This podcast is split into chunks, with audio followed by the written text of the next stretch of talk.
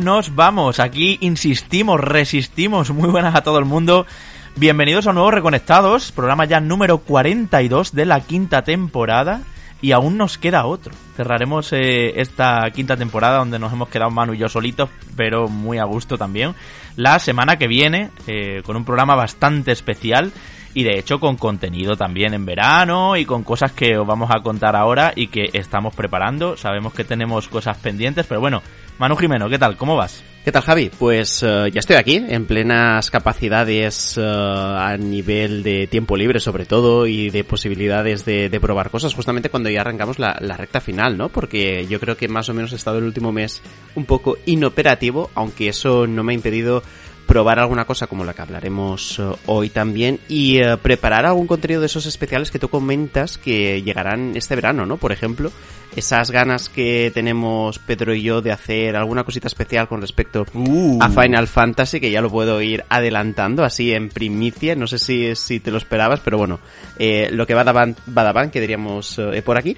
Y, eh, y nada, pues eh, ya esperando a ver este programa, todo lo que comentamos y también preparando ya cosas del siguiente, fíjate, ¿no? Estamos ya en, en este programa, pero yo también estoy pensando ya en el siguiente, que ya veréis la cantidad de cosas que os tenemos que contar. Eso es, como tenemos que contar, Manu, ha llegado el momento de poner fecha y hora a el gran sorteo de Reconectados, una consola de nueva generación para uno de nuestros Patreons. Ya sabéis que este sorteo lo pusimos en marcha al principio de la temporada y dijimos que en junio, pensando que acabaríamos la temporada en junio y que no nos iban a volver locos a eventos, a anuncios y a cosas, eh, eh, ya ha entrado el mes de julio, eh, haríamos este sorteo. El 12 de julio, martes, a las 8 de la tarde, en twitch.tv barra reconectados, amigos Patreons, amigos que os queráis venir a sentir la emoción de cómo alguien se lleva una consola nueva generación, todo el mundo ahí al Twitch de Reconectados porque estamos viendo, terminando de ver cómo hacerlo exactamente para que dure un poquito el streaming, que no sea darle un clic y ¡pum! Esta es la persona ganadora. Además de todos los listados y todas las cosas, que esté todo perfectamente en regla, perfectamente en orden, con la transparencia que sabéis que nos gusta, eh, bueno, pues tener siempre con vosotros, para que una persona pues se vaya muy contenta a la cama, sea muy feliz ese día, porque le vamos a regalar una consola de nueva generación. Podemos decir también, Manu, que eh, a mediados de julio, como hacemos habitualmente todos los veranos y tanto gusta también a nuestros Patreons, arrancará el llamado tren de los sorteos, al que sí que estáis a tiempo, amigos oyentes, de uniros, es decir, un sorteo cada tres días para todos los Patreons. En torno al 18 de julio, si todo va como queremos, haremos el primer sorteo, luego a los tres días el 21 otro, el 24 otro, el 27 otro, y así sorteos para todos los que seáis Patreons y para, bueno, agradecer vuestro apoyo en verano. Y vamos a arrancar con nada menos que un Xenoblade Chronicles 3. Todo eso junto a otras sorpresas, junto a contenido, junto a posibles streamings que salgan de repente porque ha habido un State of Play, porque ha habido un Nintendo Direct bien, por lo que sea.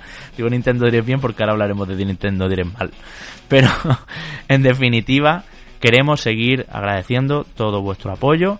Confirmo ya también confirmamos, eh, lo hago en nombre de Manu, que habrá sexta temporada, que volveremos los dos, que tenemos muchas ganas de hacer cosas nuevas, de reinventarnos en algunos formatos, de, de, cambiar en lo, en lo que creamos que merece atención, mantener lo que sabemos que más os gusta y, bueno, en definitiva, afrontar una nueva etapa que será pues en torno a septiembre cuando volvamos. Todos estos anuncios lo estamos haciendo en este programa, lo recordaremos la semana que viene sin duda, pero como siempre, atención por favor al Twitter de arroba reconectadospod, reconectadospod, ahí es donde hacemos cualquier aviso, cualquier cambio, cualquier mm, cosa que, que, salga de repente y que no estamos diciendo aquí en los podcasts, es ahí como os podéis enterar, darle a seguir ahí a esa cuenta de Twitter y de esa manera estaréis informados de todo lo que pasa en los podcasts, en Twitch, en el Patreon, en los sorteos y en todo eso. Así que dicho todo esto, Manu, vamos para adentro.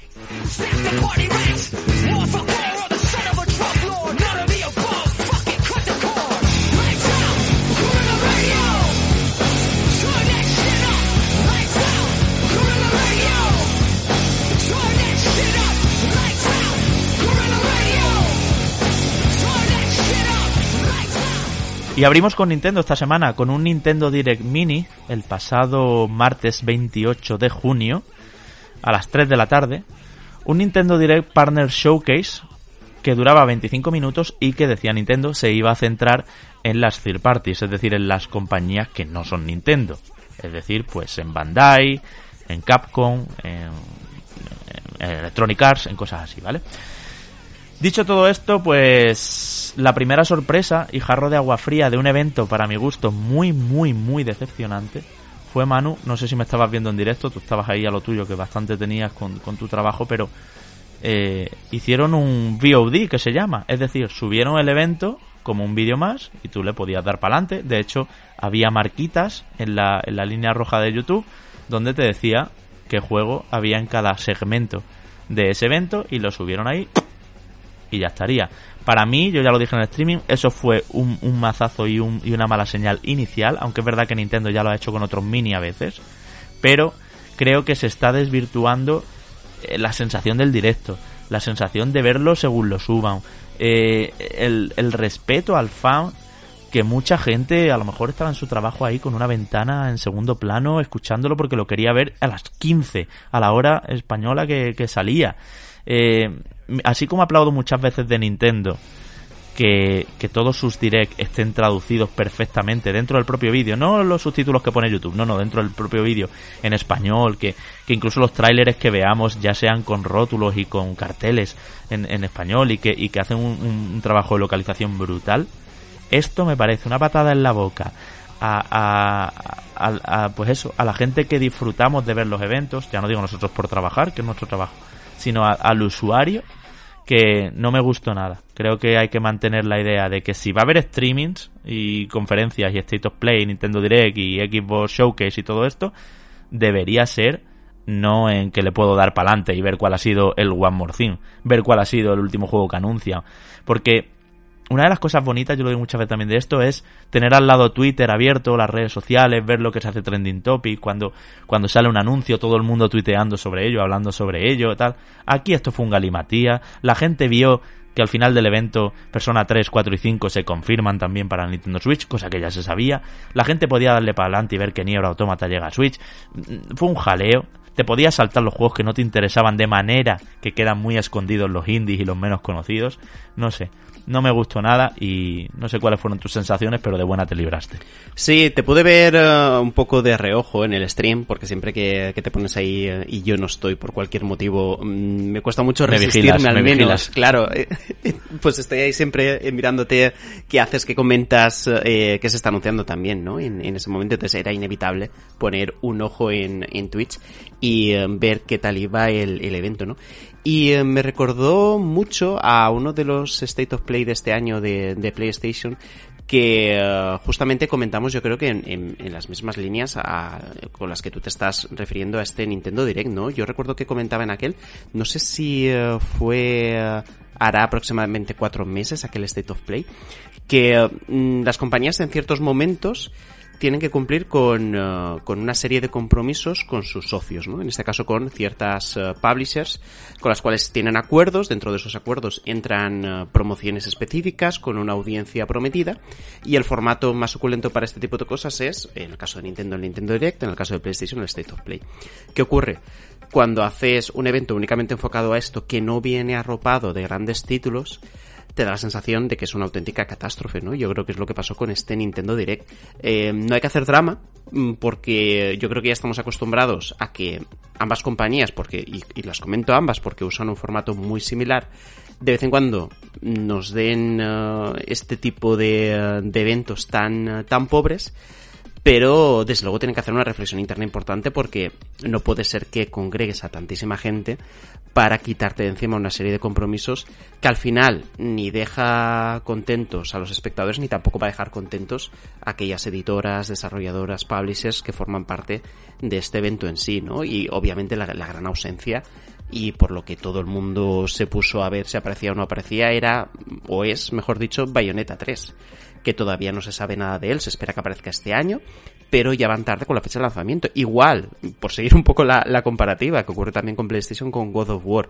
Ragnarok, ¿no? Que se apuntaba a nivel de insiders que eh, esta semana, de hecho, se decía, ¿no? Que para, para este mismo jueves estaba programada la aparición de las ediciones coleccionistas de God of War junto a la fecha de lanzamiento, junto también a alguna especie de trailer gameplay simplemente en el blog de PlayStation, pero por motivos eh, varios parece ser que todo esto se ha retrasado, ¿no? Que están a la espera de que les den luz verde para poder publicar esto y tener también la fecha de lanzamiento. Son dos situaciones muy curiosas, son dos juegos que en principio parecía que no iba a haber problema en que salieran durante el año 2022, pero por un motivo o por otro, no ninguna de las dos compañías eh, sabe qué hacer con ellos, sabe cuándo anunciar la fecha de lanzamiento y no sabe cuándo comunicar ese momento de salida de los juegos.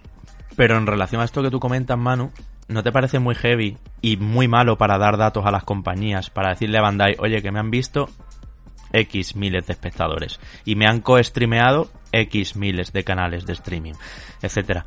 Que hagan un vídeo on demand, que lo suban a pelo. Es que no entiendo nada ese movimiento. Porque aún los State of Play o Mm. otros Nintendo Direct pueden ser de una calidad mejor, peor. Aquí ya sabéis que no dejamos títere con cabeza y que nos da igual criticar un evento que otro. Pero, por lo menos, las cosas van al ritmo. Va todo el mundo viendo a la vez. Y no que yo no porque estaba en streaming y no lo quise hacer ese ejercicio, pero podía haber cogido, pasar el cursor por abajo por la línea del tiempo de- del, del reproductor de YouTube, por el player ahí, por la línea roja, tiqui tiqui tiqui. Vale, no está bayoneta, no lo veo. Ya está. Se acabó. Me da igual todo lo demás. Me da igual Mario Rabbids, me da igual Return to Monkey Island, eh, Pac-Man World Repack, mm, Portal, todo eso que salió ahí.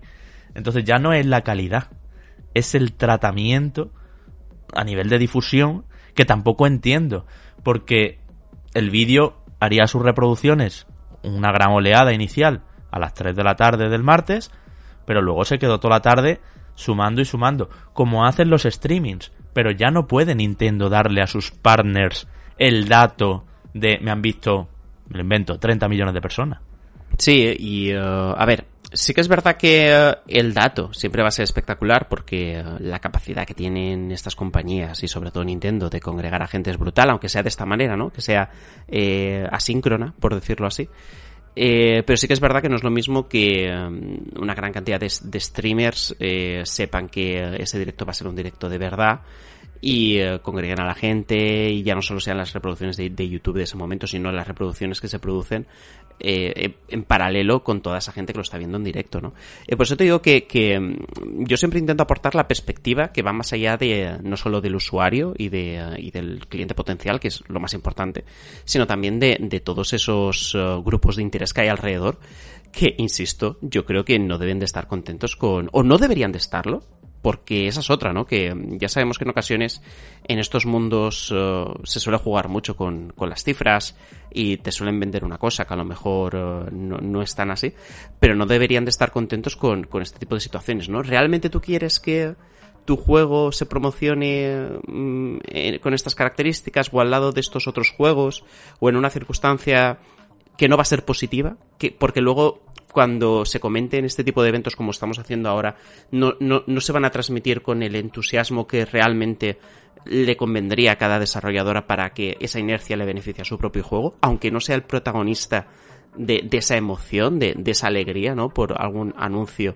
relacionado, pues son reflexiones que, que desde luego que deberían de, de hacer y también las otras compañías, al final, eh, estas publishers, estas desarrolladoras, que se piensen realmente qué tipos de acuerdos eh, están llegando, ¿no? Con, compañías como PlayStation o como Nintendo, ¿no? Y dejando de lado, por supuesto que sí, los eventos del E3 que ya hablamos, bueno, del E3, del no E3, eh, a los cuales ya hicimos referencia en programas anteriores, pero que tenían al final reflexiones muy, muy parecidas. Hmm. Es que mira, yo soy Capcom, Manu, porque el primer tráiler que vimos, y vamos ya entrando en harina de los juegos y tal, el primer tráiler que vimos fue el de Monster Hunter Rise Sunbreak que ya sale a la venta y que por cierto es la hostia. Lo que pasa es que no nos ha dado tiempo todavía a recorrerlo a fondo y por eso no lo comentamos aquí. Pero vamos, ha salido súper bien. Pero ya sale. O sea, el primer, los primeros minutos, que además fue bastante largo, eran para un juego que salía ya.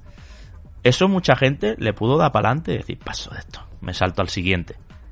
Que ya era ni era Automata The End of Jordan Edition, ¿no? Es un juego que también estaba filtrado, que iba a salir para, para Nintendo Switch. Y ahora hablamos de él y de sus resoluciones y frame rate. Pero, pero es eso, yo soy Capcom y digo, ¿qué coño hacen Nintendo? O sea, a mí, yo quiero que la gente se trague mi tráiler, que para eso abre el evento. Y no que, si le puedes dar para adelante, pues, pues mucha gente le habrá dado. ¿No? Entonces, eh, eh, yo no, no entiendo nada de verdad este movimiento. En fin, vamos con Nier, si te parece, Manu. Eh, 1080p en el dock y 720p en portátil. Vale, los números actuales. Pero 30 frames por segundo. ¿Tú crees que Nier, Platinum Games, un juego tan rápido y que está fluido, precisamente, tanto por el movimiento de, de ella, bueno, de, ella y del resto de, de, personajes, ¿no? Al final. Eh, ¿Va a ir bien a 30? ¿No crees que, no crees como yo que deberían haber sacrificado un poquito más la resolución, dejarlo en 900 en, pantalla y en no sé qué otra resolución maneja en portátil, yo que sé, aunque sea 460, me da igual, lo que sea, o 600 o lo que puedan en portátil, pero que si fuera 60 frames, no es muy doloroso ni el autómata a 30, por muy guay que esté siempre jugar en Switch. Hmm. A ver, mm, en este caso, como, como no somos obviamente desarrolladores ni, ni programadores, no, no, no sé hasta qué punto eh, o hasta qué cantidad de resolución habría que reducir Nier Automata como para poder eh, hacer que, que funcionara a 60 frames por segundo. Pero de lo que no hay discusión es que con estas características me parece que jugar a Nier Automata en Nintendo Switch es eh, la peor de las opciones que, que puedas llevar a cabo, sobre todo además teniendo el juego más barato tanto en PC como en consolas de, mm, sobremesa, ¿no? Entonces, eh, es un anuncio que, bueno, que eh, parece ser que, bueno, parece ser, ¿no? Es uno de los más importantes como en este Nintendo Direct, este fue el nivel que a muchos eh, les agradó, pero a mí me dejó tremendamente frío justamente por esta característica que me comentas, ¿no? Eh, aquí en muchas ocasiones hacemos coña de, los frames eh, versus resolución, pero en este caso estamos hablando de un juego cuyo disfrute y cuya sensación táctil, mecánica, incluso, viene dada justamente por esa fluidez a nivel visual y eh, de esos combos y de esos golpes y de cómo baila el propio personaje en cada uno de los diferentes combates. Si le quitas eso, el juego empeora en gran medida porque su gran virtud se ve mermada por, por esta restricción. Hmm, además, Manu, Platinum Games ya tiene Bayonetta 2 perfectamente a 60 en Switch, que va como un tiro. Vale que no es de mundo abierto como si en Nier Automata. Y Bayonetta 3 va a ir a 60 también. Y no sé, yo hubiera hecho algún recorte gráfico en otro sentido, quizá ponerle más contorno a los personajes, como hizo Dragon Quest 11, yo qué sé, algún, alguna cosa. Me parece que el, lo bajas a 30 y sales a 1080 y 720, dock y portátil. Eh, es la forma de portear más barata, más rápida y más directa que hay. Hay otras formas de llevar las cosas a Switch. Mm, Doom recorta en otro sentido para no bajar tanto el frame rate. Entonces, yo creo que, que se tenía que haber hecho de otra manera. Pero bueno, hasta ahí, bien. Y lo que tú dices, ojo, sé que es muy golosito pillarlo en Switch si no lo habíais jugado, pero es que vale el doble de lo que valen el resto de ediciones. ¿eh? Sí, el, precio de lanzamiento creo que son unos 40 euros y ahora mismo no tengo Amazon delante por poneros eh, una tienda donde lo puedes comprar fácilmente. Está a 20 muchísimas veces. Pero está, efectivamente, está a 20 muchísimas veces y yo me lo pude comprar a 20 eh, mm. hará, cosa de año y medio la, la edición Juego del Año. Por lo tanto, si tienes opciones eh, a la hora de elegir el juego en diferentes plataformas, yo creo que no hay color y que hay que descartar Switch. Otra cosa es, obviamente, que si únicamente tienes Nintendo Switch, pues mira, esto te permite jugarlo y disfrutarlo, ¿no? Eh, con estas características eh, recortadas que comentaba, pero, pero eso, en el caso de elegir, yo creo que queda muy claro que es lo que hay que hacer. Hmm. Bueno, yendo por importancia, lo el One More Thing o lo que fue el anuncio final, además lo dijeron así muy transparente y ahora vamos a enseñar un tráiler de nuestro último anuncio que nos hace mucha ilusión y aquí terminará el Nintendo Direct Mini. Eh, fue Persona 5 Royal el 21 de octubre en Nintendo Switch. Esto cuando vimos Persona 3, 4 y 5 que el 5 llegaba, el 5 Royal llegaba a Game Pass, en la conferencia de Xbox y todo eso, ya se filtró también que había en camino también pues versiones para el resto de plataformas, como para PC y para Switch. Además, en 2023 igual, llegará Persona 3 Portable, que ya sabéis que es una mejor edición de Persona 3, porque el original de PlayStation 2 no podías cambiar de personaje y tal, en el 3, en el 3 Portable sí ya, y Persona 4 Golden, que también es una edición mejorada, igual que Royal del 5, pues la 4 Golden, una mejor, una edición mejorada de, de Persona 4. Todos en castellano, por supuesto, y eso es a principios de 2023. Para mí la buena noticia con esto, Manu, es que no es cloud version.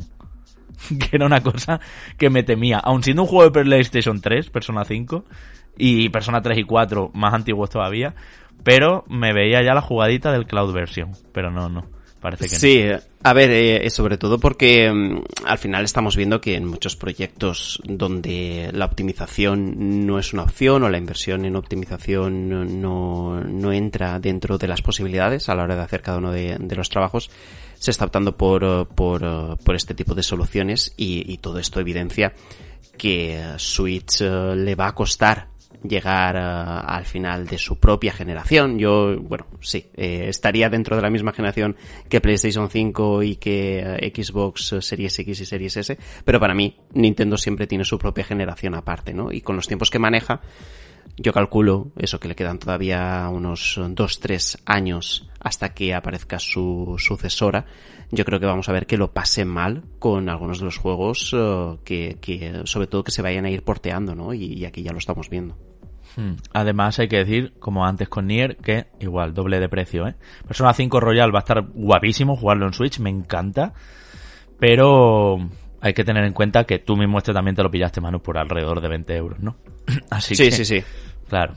Claro, es que, es que, sí, eh, a ver, que, que, que, yo entiendo que nosotros hacemos este tipo de, de, reflexiones como, como personas que tienen todas las consolas y que tienen la posibilidad de elegir, porque aquí habrá mucha gente que dirá, pero a ver, todo esto que estáis contando a mí no me afecta porque yo únicamente tengo Nintendo Switch y ya está. Y bueno, y si tengo que pasar por el aro, pues paso por el aro, ¿no? Pero bueno, nuestra reflexión sobre todo es para, para esa combinación de consolas que pueda tener uh, otra gente y que desde luego sí que animamos siempre, siempre, siempre a intentar uh, ahorrar dinero y si además se puede conseguir la mejor versión, pues mejor que mejor. Siguiente anuncio que llama la atención, Mario Rabbids Sparks of Hope, eh, horas antes del Direct Mini, por la mañana, fue la propia Ubisoft la que, una vez más, no sé cómo, eh, puso el juego en la eShop antes de tiempo. Y ya se vio que es el 20 de octubre eh, la fecha en la que llega este nuevo exclusivo de Nintendo Switch, Manu, que se suma al catálogo de Nintendo Switch, junto a Pokémon Escarlata Púrpura, esperemos que Bayonetta también, para, para hacer un buen otoño, porque a mí Mario Rabbids el primero me encantó. Y este, y este tiene muy buena pinta por una cosa especialmente, y es porque va a ser un juego, Sparks, destellos, centrado en Mario Galaxy. Y además, Bowser por primera vez controlable en Mario Rabbids, etcétera. Y, y creo que todo lo que se vio quitando ya el eh, bueno pues la calidad del evento en sí todo lo que se vio ese tráiler extendido donde se explicaban los nuevos movimientos hay muchas más diagonales hay nuevas armas hay nuevos rabbits hay estrategias mucho más avanzadas. Y un continuo respeto a Mario Galaxy un continuo referencia a Mario Galaxy a cogerlo las estrellitas estas gorditas que se cogían en Mario Galaxy. Y todo eso esas que eran de colores digo eh, a mí me, uf, ya me, me, me, llama mucho la atención. Te digo más, es ya, es ya de mis más esperados de Switch de, de lo que viene en el futuro, ¿eh? porque el primero es muy bueno. Y este, de verdad que con el tiempo me he dado cuenta. Y este creo que lo va a mejorar en todo. Hmm. A ver, yo aquí tengo varias uh, consideraciones a hacer. Eh, coincido contigo en que me gusta todo lo visto y las opciones que se proponen, incluso también el movimiento eh, más libre que pueda haber en el um, en, en, en, el, el desarrollo, tablero, sí. en, en, el tablero a la hora de no, pero ya no en el tablero de juego cuando cuando ya tienes el combate, sino cuando estás explorando entre comillas mm, mm. Eh, toda la zona, ¿no? Que es mucho más libre que en el anterior. Eh, todo eso me gusta, me gusta también la cantidad de armas, la cantidad de opciones, etcétera, etcétera. Y uh, creo que en este tráiler hay ya más variedad que en todo el juego entero de Kingdom Battle. Y, y, esto es así, porque una de las pegas que yo le puse en su momento a Kingdom Battle es que uh, me parece que después de, uh, de unas 3-4 horas ya prácticamente habías visto todo del juego. Eh, es que es verdad que había ciertas variantes que te aparecían después, sí, sí. pero como que había una curva positiva pronunciada y luego el juego ya se estabilizaba y se quedaba ahí hasta el final. Sí, y hacía, y hacía por tanto que fuera un poco cansino y me alegra ver muchas más opciones porque entiendo que todo esto se, se, va a considerar y se va a hacer que la progresión y la sorpresa, ese, ese elemento sorpresivo que pueda haber en cada uno de los niveles o, combates, aparezca más a menudo. Eh, también os digo una cosa, quienes estén pendientes de este juego, que les haga gracia y uh, tengan por ahí en mente a lo mejor uh, pillar Kingdom Battle para probarlo, os les aconsejo que hagáis eso porque me parece que jugar a títulos de estas eh, características, bueno, que es, es la precuela de, de, este juego, antes de que salga el que realmente queréis, lo que os va a hacer es que se os quiten las ganas. Te quema, porque sí. Claro, porque son, al final, obviamente, aunque haya una evolución muy clara, vas a estar jugando eh, en esencia eh, a una misma estructura, aunque luego haya muchas más variantes, ¿no? En la secuela.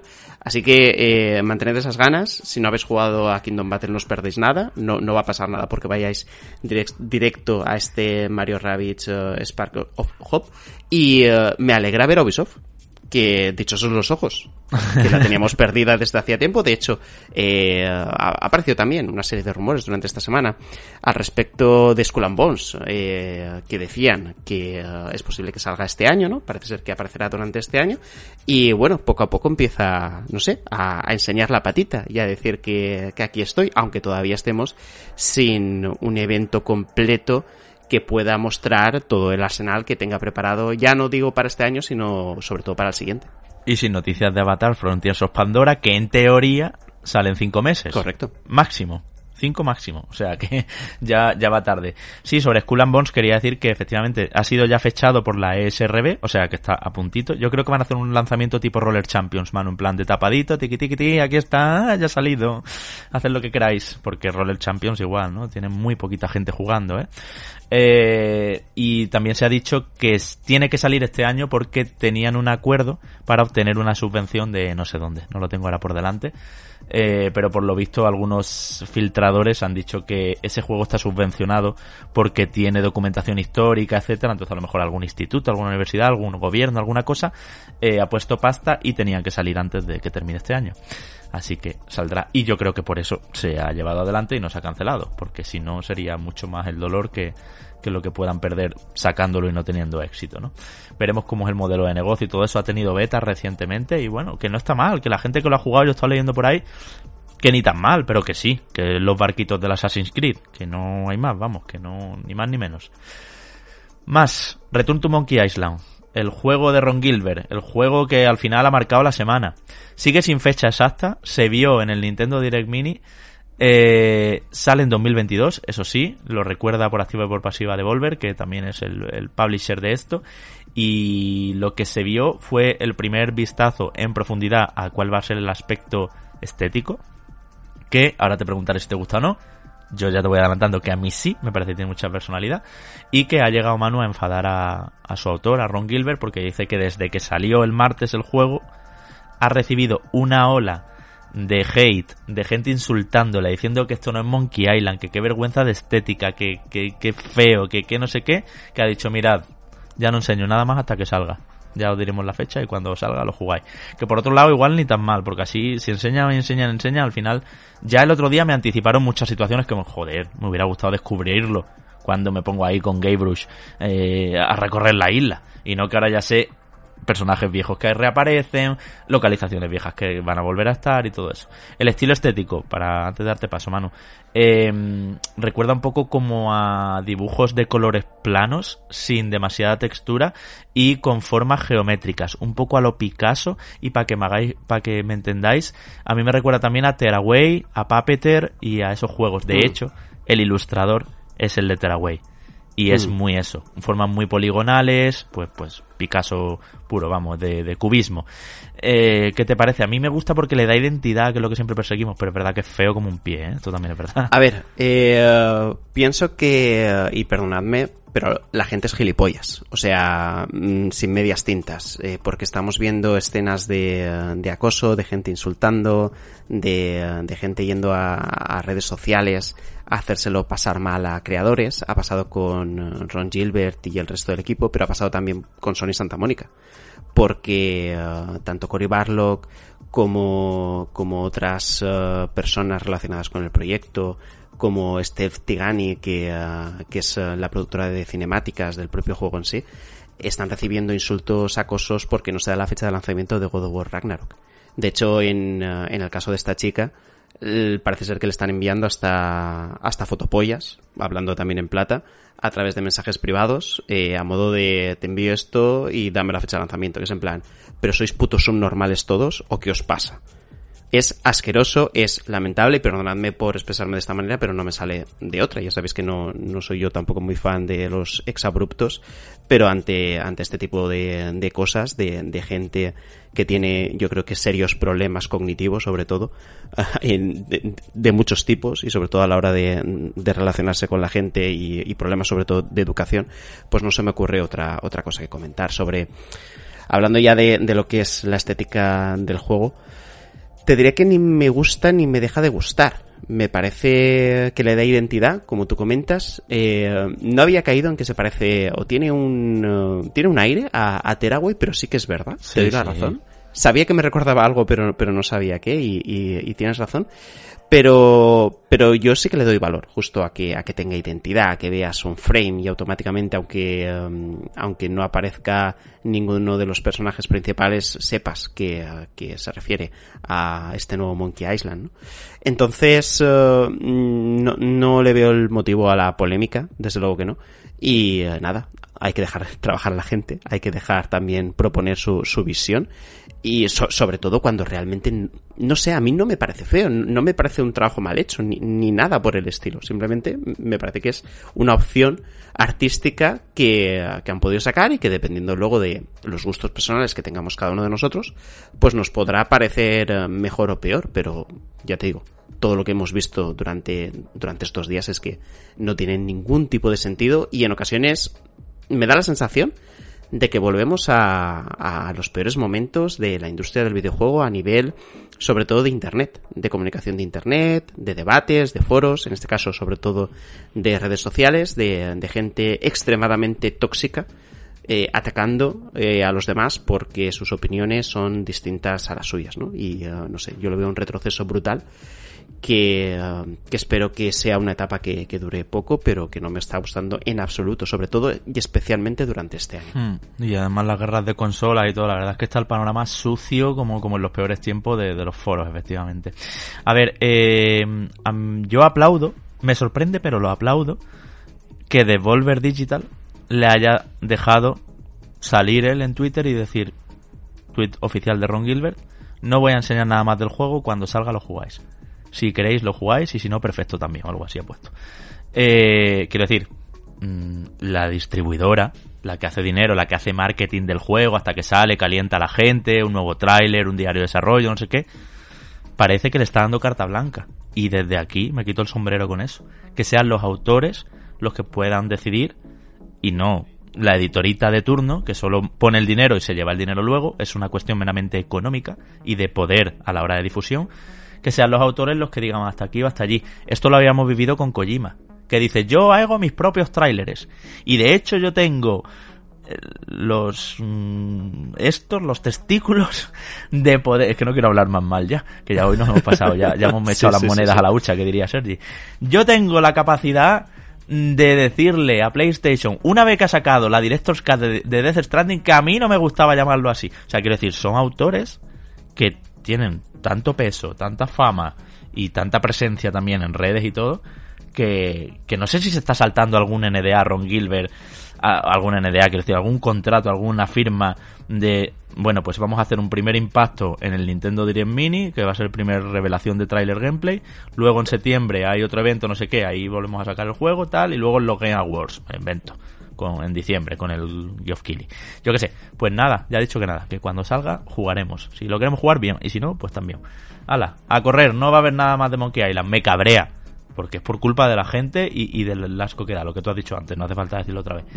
Pero, sí. pero me sorprende y lo aplaudo de Devolver, que digan, pues te lo respetamos, porque tienes tu derecho también. Creo que, que esta circunstancia viene de antes, no, no, no, no de esto en particular, y me refiero a la libertad que tenga Ron Gilbert a la hora de poder decidir qué comunicar, cómo hacerlo y cuándo, ¿no? Yo creo que uh, en el momento estuvieron uh, negociando con, con Devolver y con la agencia de comunicación y demás, establecerían como una serie de líneas maestras a nivel comunicativo y de estrategia, como para decir qué pueden comunicar ellos, cómo lo pueden hacer, uh, cuál tiene que ser el calendario de, de todo este tipo de, de, acciones y sobre todo ese, esa especie o, o, esa eh, característica que yo creo que está teniendo la comunicación de Return to the Monkey Island, que es la improvisación, ¿no? Y esto forma parte de esa improvisación, en este caso visceral, y totalmente entendible. Porque además, también tengo una cosa, es que eh, Monkey Island como franquicia,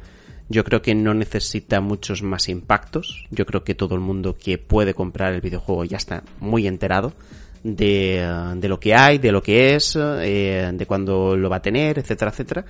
Y, eh, y por tanto, no sé, yo lo veo también correcto de cara a que, mira, se acabó, si vais a armar polémicas, como ya sé que tengo la atención de todos vosotros, lo compráis, lo probáis, eh, valoráis en ese momento y que os den por saco absolutamente a todos. Claro, Así que, puede, ser, puede ser, Manu, también que salga pronto, rollo en septiembre.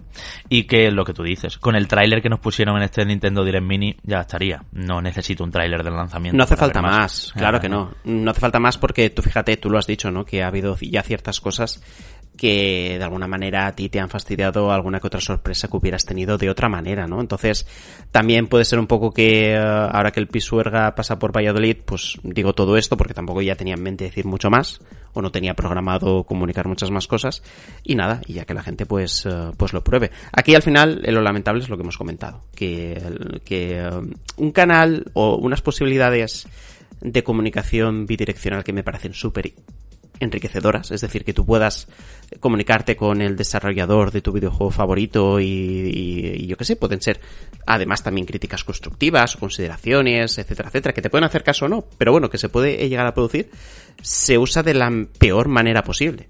Y es al final mediante el insulto, el desprecio y sobre todo el anonimato, ¿no? Que te pueden dar estas redes sociales. Lo peorito que puede eh, tener Internet, sobre todo. Mm, bueno, vamos a darle optimismo a esto. Yo decía el otro día, también en redes sociales, que para mí el juego del Nintendo Direct Mini, y esto es verdad, ¿eh? va a salir el 26 de agosto. Y es Pac-Man World Repack. ¿Por qué? Porque este juego, Manu, para mí fue súper especial. En 1999, cuando salió en la primera PlayStation, le metí muchísimo a este juego y jugaba con mi hermana pequeña y es un plataformas 3D que incorpora algunas mecánicas de otros géneros, de hecho hay algún laberinto tipo Pac-Man también, pero vamos, para que os hagáis una idea, es un plataformas eh, en tres dimensiones como sería Crash Bandicoot o, con niveles 2.5D, pero también niveles de hacia adelante, hacia detrás, incluso niveles un poquito más abiertos. No es Mario Galaxy, o sea, para Mario Galaxy, perdón, Mario 64, pero me entendéis, ¿vale? No es Jack and Daxter, pero tenía un poquito de todo y era un juego muy, muy cuco, estaba bien resuelto y fue quizá el, el riesgo más fuerte que corrió Bandai, Bandai Namco con, bueno, todavía no, no estaban fusionados, Namco con Pac-Man, ¿no? Y es un juego, pues eso, que para mí fue muy especial, la primera play y tal. Ahora lo que le hacen es un remake gráfico que además incorpora también eh, remake de mecánicas y va a incorporar nuevos minijuegos que no estaban en el original. De hecho, yo no recordaba que hubiera pruebas de karting. Hemos visto que a Pac-Man montado un kart a lo Mario Kart. Eh, y cuando te lo terminas, el, este remake, este repack, pues desbloqueas el juego original de PSX. Y me parece que, bueno, pues que está bien que ya lo vamos a vivir en unos días con Clonoa, que Bandai Namco eh, traiga de vuelta con remakes gráficos y con, bueno, con actualizaciones y tal, pues juegos de plataformas de, de hace 20 años, porque Clonoa 1 era de, de PlayStation 1 también, de estos tiempos, vamos. Así que a mí me mola. Yo no sé si tú lo conocías, este Pac-Man World. Lo conocía, pero sí que es verdad que, nunca tuve la posibilidad, ¿no? De, jugarlo. Y me llamó la atención, ¿no? Y también vi que, mucha gente, no solo tú, ¿eh? Estuvo, estuvo sorprendida y le agradó el, el anuncio. Al final, aunque obviamente este tipo de cosas eh, se hace por ampliar negocio, también es una manera de preservación del videojuego y dar a conocer a gente que a lo mejor de otra manera no, no lo jugaría, eh, títulos que en el pasado supusieron mucho para, para una gran cantidad de personas. Hmm. Además es que junto a Pac-Man Manu también hay que decir que en el Nintendo Direct eh, hubo bastante refrito, ¿eh? Había cachondeo en el chat de que mucha remasterización, mucho port, mucho refriter, Nintendo Direct, Nintendo Direct fritos y hay cosas así. Eran comentarios que veíamos en el chat, en el streaming de, de Reconectados. Por ejemplo, Mega Man Battle Network Legacy Collection. Venga, 10 Mega Mans ahí, clásicos, otra vez traído. O Super Bomberman R2, que no es un refrito porque Superman Bomberman, Super Bomberman R es una subsaga de Bomberman, pero bueno, me entendéis, mecánicas de Bomberman de toda la vida, ¿no? Así que eso también hay que decirlo. Y de hecho Portal. la colección complementaria esta, que ya está disponible en Nintendo Switch y que trae Portal 1 y 2 a Nintendo Switch. Por cierto, este sí muy bien porteado. Como que está muy bien de texturas y de resolución y todo, y dentro de las... No es lo mismo que jugarlo en PC o en consolas de nueva generación, claro que no, pero dentro de las capacidades de Switch se comporta muy bien.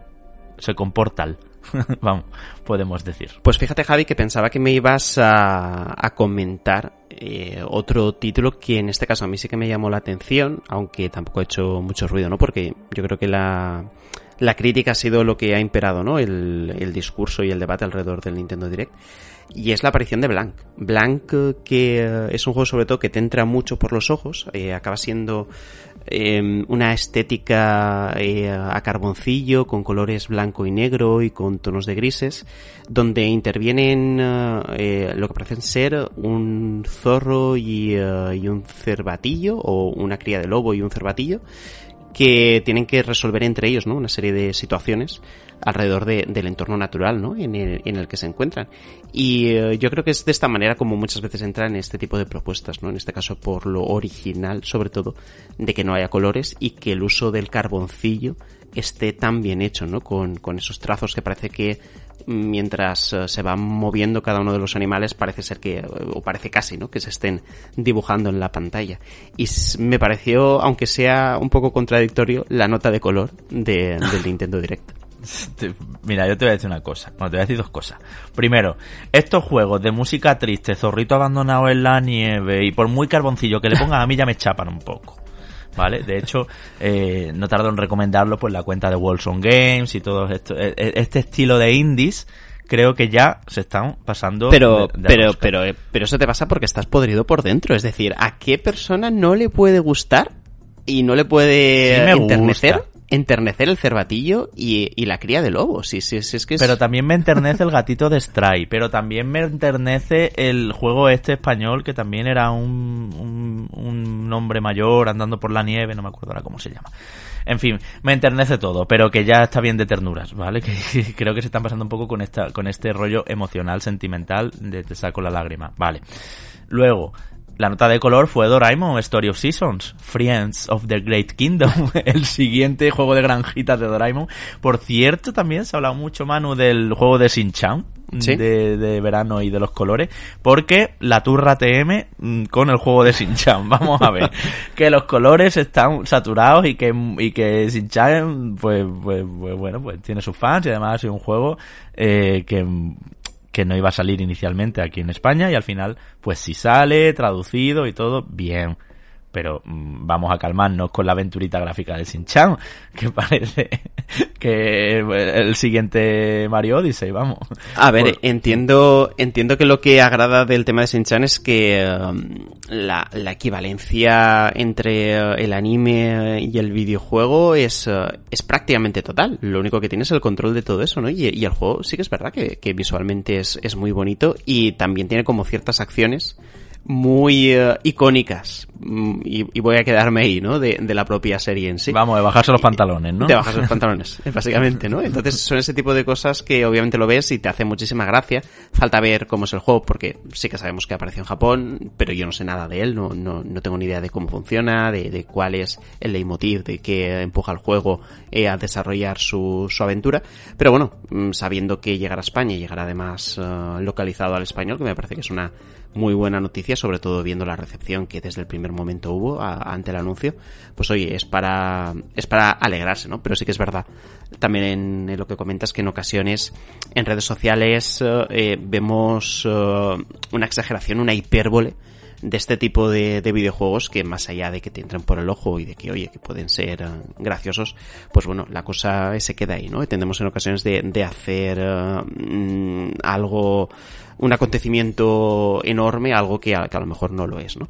Y uh, sobre Doraemon y Novita y tal, sí que es verdad que acaba siendo una estética distinta porque aquí vemos los personajes muy en tres dimensiones, no es igual que Shin-Chan, Shin-Chan es lo que te comentaba, sí, sí que se mantiene muy fiel a lo que podemos ver en el propio anime y me echa un poco para atrás el, el funcionamiento tipo granja de Facebook. Que digo yo. de Farville, sí, sí. Sí, de Farville. Entonces, eh, pues bueno, ahí, eh, ahí queda la cosa. A ver si tenemos en algún momento la oportunidad de probarlo. Pero como la gente se estará dando cuenta, pues bueno, eh, fue un Nintendo Direct que desde luego eh, no es para todo el mundo, que tuvo un componente además, creo yo, eh, japonés bastante, bastante destacado, a mi modo de ver. Y, eh, y sí que te quería comentar, que no sé si lo querías hacer, pero a mí me pareció también relativamente reseñable es uh, Disney uh, Dreamlight Valley. Valley. Ay, ay, ay, ay, No, no por la propuesta en sí, eh, sino por cómo estamos viendo que se está eh, uh, moviendo, valga la redundancia, Disney con uh, todo este tipo de propuestas a nivel de videojuegos que están enfocadas tanto a modelos de negocio distintos como también a géneros estratégicos, ¿no? A mi modo de ver o que a lo mejor consideran ellos que pueden ser importantes para el público a los que se dirigen. Y eh, porque bueno, la propuesta en sí acaba siendo un Animal Crossing de Disney. Sí, sí, sí, sí. Eh, lo que pasa que, que, que obviamente no tendrá ni mucho menos eh, ni por asomo la calidad que tiene Animal Crossing. Claro, es que a ver, estos son juegos de skins. O sea, juegos basados en la skin. Si esto tuviera skin genérica de granjeritos, nos importaría una mierda. Pero como tiene skin de Disney, pues ya estaría, ¿no? Es lo que hemos hablado tantas veces. Y a mí no me gustan los juegos cuyo interés se basa en tener determinada skin de una propiedad intelectual querida. Y mira que yo soy muy de Disney, incorpora personajes de Pixar. Hemos visto ahí al robot de Wally, hemos visto, no sé si está Buzz Lightyear también, o, quien sea. Pero mmm, no me sirve. Sale en septiembre, por cierto, llega a Nintendo Switch. Y lo que mm, sí me sirve un poco más, y ya te comento si quieres para cerrar, esto es lo último que tengo que decir, es que Sonic Frontiers enseñó un nuevo tráiler y, Manu, se confirma, hay niveles cerrados. O sea, va a haber niveles de correr para adelante, de pasillo, no todo es pradera y campo. así que creo que esa es la gran noticia de Sonic Frontiers, que aún así no me llama nada la atención, pero bueno, igual ahora, al haber circuitos cerrados, pues se pone un poco más interesante la cosa. No sé si funcionará a modo de mazmorras a las que tengas que ir entre una y otra dentro del mm. mundo abierto o, cómo será exactamente, sigue sin detallarse, pero bueno, por lo menos hemos visto también nuevas habilidades y mm. nuevos enemigos y bueno, cosas que que le dan otro aire a este Sonic hecho por mm, desarrolladores de 22 años. A ver, eh, lo que ocurre con, eh, con esta noticia en cuestión o con el hecho de que se vean eh, niveles cerrados es que obviamente intuimos que el nivel cerrado va a funcionar mucho mejor con Sonic, sobre todo porque es un ambiente controlado por el propio desarrollador y que sabe perfectamente qué es lo que va a hacer el usuario en el momento acceda a él, ¿no? el problema que uh, se habrán encontrado con Sonic Frontiers y, que veremos luego cuando tengamos entre manos si, supera la prueba o no, es uh, cómo pueden hacer de reactivo y de funcional ese mundo para la manera de, de, ser de Sonic, para la forma de correr, para la forma de, de moverse, para todas las habilidades que tiene, ¿no? Porque claro, eh, ¿por qué las críticas aparecen tanto con Sonic Frontiers desde el primer frame del primer teaser? Porque obviamente sabemos que si Sonic no tiene una inercia de velocidad constante eh, donde se enlace muy fácilmente las diferentes plataformas, las carreras eh, y cada uno de los loops, por ejemplo, que puede llegar a hacer, se te puede quedar constantemente una sensación de desazón, de insatisfacción que daría al traste con la propia propuesta en sí, ¿no? Entonces ahí es, ahí es donde está la situación. Yo no tengo duda que en un contexto cerrado Sonic va a funcionar. Pero el reto con el mundo abierto es enorme y la duda que tenemos todos es que eh, sea cierto o no, que de entrada yo me atrevería a decir que no. Pero bueno, todo esto eh, lo dejamos siempre suspense hasta que podamos probarlo y, hacer una valoración sobre el terreno de, lo que ha podido ser el juego. No, y que con el Den Ring hemos visto recientemente que el diseño de niveles se te va al traste en mundo abierto. Es decir, lo mejor del Den Ring, que es las mazmorras, el castillo de Velo Tormentoso, eh, pues todo lo que son los entornos soulseros, o sea, las cosas cerradas donde te pongo este enemigo aquí, este allí, esta escalera aquí, esta trampa aquí, y vas a tener que pasar por ahí. Sin embargo, la parte de mundo abierto, que lo han hecho muy bien Front Software y a lo mejor Sony lo hace bien también, eh, como puedes acometer un campamento 360 grados por donde quieras, pues ya que yo te coloque un enemigo estratégicamente detrás de un pilar, no sirve para nada porque igual tú vienes de frente a ese pilar y lo ves ahí escondido al enemigo, porque has venido por atrás respecto a lo que yo pensaba, ¿no? Entonces, ese es el riesgo. Y con Sonic, bueno, el Sonic Team demostró en los Sonic Adventure de Dreamcast que, para mi gusto, sabe manejarse en entornos tridimensionales y en hacer correr a Sonic hacia adelante. Mejor todavía se les da al Sonic Team y a todos los equipos de Sonic en general, de Sega, eh, en, en 2D, en scroll lateral. Pero bueno, hacia adelante han tenido juegos que, que no han estado mal, ¿vale? Vamos a decirlo así. Sonic Generations, por ejemplo. Em, así que me alegra ver niveles, me alegra ver niveles diseñados donde si quieres llegar hasta la meta o hasta el objetivo X, tienes que pasar por aquí y en este orden. No puedes entrar por arriba, no puedes entrar por un lado, sino que ese es el point. Así que bueno, vamos a ver qué pasa con este título que ya sabéis que llega también a finales de este año. Y ya está, yo creo que hasta aquí todo lo de mm, todo lo destacable, porque hubo otros juegos que ya conocíamos, Minecraft Legends, Dragon Quest eh, Treasures, etcétera. Pero bueno, un poco esto es lo que da el Nintendo Direct Mini. ¿Algo más, Manu, o damos paso a nuestro invitado que está ya esperando? Damos paso a nuestro invitado, que además teníamos muchas ganas de traerlo aquí a Reconectados.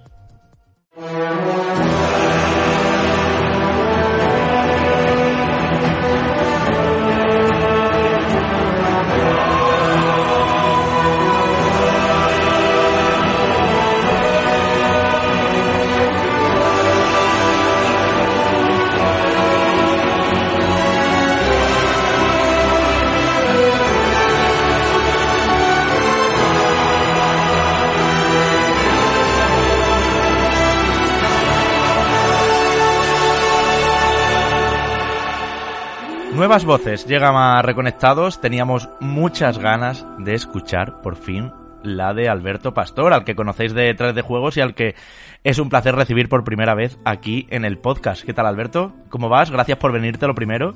Y con esto de que ya no nos vemos por los pasillos del E3 y aquellos buenos momentos, no, no coincidíamos. Gracias por estar aquí. Nada, en primer lugar, un placer. Y la verdad es que me hace mucha ilusión porque os escucho y nada, que además te conozco tanto a ti como a Manu de precisamente de haberos visto o en Gamescom o en E3 y es como muy raro ahora mismo. Llevo años sin veros físicamente, quiero decir, porque en Twitter estamos todos muy conectados, pero se hace raro, ¿eh? Se echa mucho de menos. El... Sí, sí. Es que, uh, Alberto, entre, entre eso, entre tres, entre Gamescom, entre otros eventos y presentaciones de videojuegos o, o, sesiones de análisis, madre mía, la cantidad de horas que hemos compartido los tres en muchísimas ocasiones y eso, ¿no? Que al final mm. eh, los caminos nos llevan por, por diferentes vías y también al, al final la pandemia mundial cómo ha cambiado también, ¿no? El tema de, uh, del acercamiento al videojuego, la información al videojuego, pues produce este tipo de cosas, ¿no? Pero vamos, el placer es nuestro totalmente de, tenerte aquí y de que nos cuentes uh, cositas de, de, un género que nosotros nos acercamos de vez en cuando, pero que desde luego no nos consideramos expertos en absoluto, pero que sabemos que tú sí y que tú sí que tienes aquí muchas cosas que decir. En este caso de, de Elder Scrolls Online, eh, High Isles y, y al mismo tiempo de, de, esa traducción al castellano también, ¿no? De, del juego de Bethesda. Que, que, ya era hora, ¿eh? Que ya han pasado ocho años desde el original y, y es un juego... Eh, todos los MMO tienen bastante texto, pero es que este es muy fiel a la saga el del Scrolls en el sentido de que tú vas andando y te encuentras un libro y en ese libro hay un montón de historia sobre los sí. dioses, sobre X rey, sobre X momento de la historia de Tangriel y claro, en, en inglés pues tienes que estar muy con muchas ganas para ponerte a leerlo en inglés, ¿no? Y ahora con, con el español es mucho más fácil. Es verdad que ya os digo, me salto muchos libros porque es imposible leerlos todos, pero ya a veces te pones y dices, oye, pues siento curiosidad, voy a curiosear sobre este dios de las pesadillas por, por, porque me llama la atención. Hmm. No, lo bueno de Teso, o sea, de, de, Elder Scrolls Online, es que al igual que los de Elder Scrolls Single Player, es decir, Oblivion, Skyrim, Morrowind, etcétera, eh, la documentación es brutal. Además de la interactividad con esos mundos donde puedes coger hasta la última jarra de agua dentro de un cajón en, en una cabaña, ¿no? Entonces, eh, para quien no esté al tanto, eh, todo esto viene, Manu ya lo ha introducido, porque sale la, la, el nuevo DLC, la nueva expansión, este High Isle, que viene a completar o a añadir contenido al MMORPG de Bethesda Zenimax, eh, un MMO que es sin cuotas y que efectivamente la buena noticia para el, para el mercado hispanohablante es que por fin se ha traducido, como decía Alberto, por fin se ha traducido al castellano los textos, los menús, en fin, todo para que podamos disfrutarlo. No está con doblaje español, algo que Bethesda nos enseñaba el otro día que va a hacer muy bien, por ejemplo, con, con Starfield, una vez más, porque eso sí lo hacen en los single player, pero sí que está con todos los textos, de manera que ya eh, es mucho más eh, accesible. Eh, Alberto, el juego, bueno, el juego, ¿en qué, en, ¿en qué estado ves tú de momento Teso y crees que de verdad va a ser una buenísima oportunidad para, para el jugador hispanohablante o crees que ya van demasiado tarde? Son ocho años desde el Elder Scrolls Online en inglés, ¿eh? ¿eh? Sí, a ver, da vértigo porque es lo que dices, ocho años, ¿dónde me meto, no? ¿Por dónde empiezo? La, lo bueno de Elder Scrolls, vamos a llamarlo teso, porque así no salgamos, no palabras. Eh, lo bueno de este juego es que no son expansiones, como en World of Warcraft, por mm, ejemplo. Aquí les mm. llaman capítulos, porque realmente son historias independientes interconectadas dentro del contexto histórico en el que se ambienta el juego, ¿no? Que es años antes de, de toda la historia de Oblivion y demás. Entonces, aquí hay tres grandes facciones en guerra, tú eliges una de ellas y esa es la parte del PvP, pero luego lo que es toda la historia son independientes. Ahora, por ejemplo, en la nueva expansión vas por primera vez en la historia de esta serie a la, ciudad natal, ¿no? A, la región de la que vienen los bretones, que hmm. son Isla, Isla Alta, que es un escenario súper bonito, que a mí me ha recordado mucho esa literatura, ¿no? De caballeresca, con, con con todo el rollo de la, de la, pues, el mito, ¿no? Del rey Arturo, es andar por praderas con girasoles y ver una torre de un mago a lo lejos. Y tienes un encanto que a mí la verdad es que me ha fascinado, porque se echa de menos que se atreva y cambia ciertas mecánicas. El juego es un más de lo mismo desde hace muchos años, pero siempre te atrapa con la historia y a mí en este caso además con lo bonito que es que es el juego. Pero a lo que voy es que tú puedes empezar ahora en Teso y entrar directamente a Isla Alta y jugar con la gente ahora. O si, por ejemplo, eh, como fue mi caso en su día, yo empecé en The Elder Scrolls con Morrowind en la primera Xbox. Joder, pues a lo mejor te apetece entrar a la expansión o al capítulo de Morrowind y puedes hacerlo, porque no te vas a perder nada, porque ahí está su historia, sus misiones de grupo, sus trials, que son las, las raids para más jugadores, hmm. y, y, puedes saltar en cualquier momento de una a otra. Entonces, está muy bien eh, montado para que cualquier jugador en cualquier momento disfrute de su propia aventura de Elder Scrolls. Y elija como el destino, ¿verdad? Porque, a ver, yo, Manu lo sabe y quien escucha Reconectados habitualmente también. Yo un sitio paradisiaco, aguas turquesas, cascadas, eh, bueno, aquí los, las praderas de girasoles características, ¿no? Pero que además se mezcle, como tú decías, con esa arquitectura centroeuropea medieval de torreones, almenas, castillos, murallas, vamos, que parece que estás en Ávila, pero con un, con un río precioso debajo, con el agua transparente cristalina, a lo que le sumamos toda la idea de la isla menos, que ahora hablamos, ¿no? De esos bosques mortales que actúan un poco como prisión para, para que los nobles deciden llevar ahí los nobles bretones y, y toda la parte también ya de más eh, a largo plazo con los respiraderos volcánicos y los bicharracos que hay allí, ¿no? Que es el infierno aquello.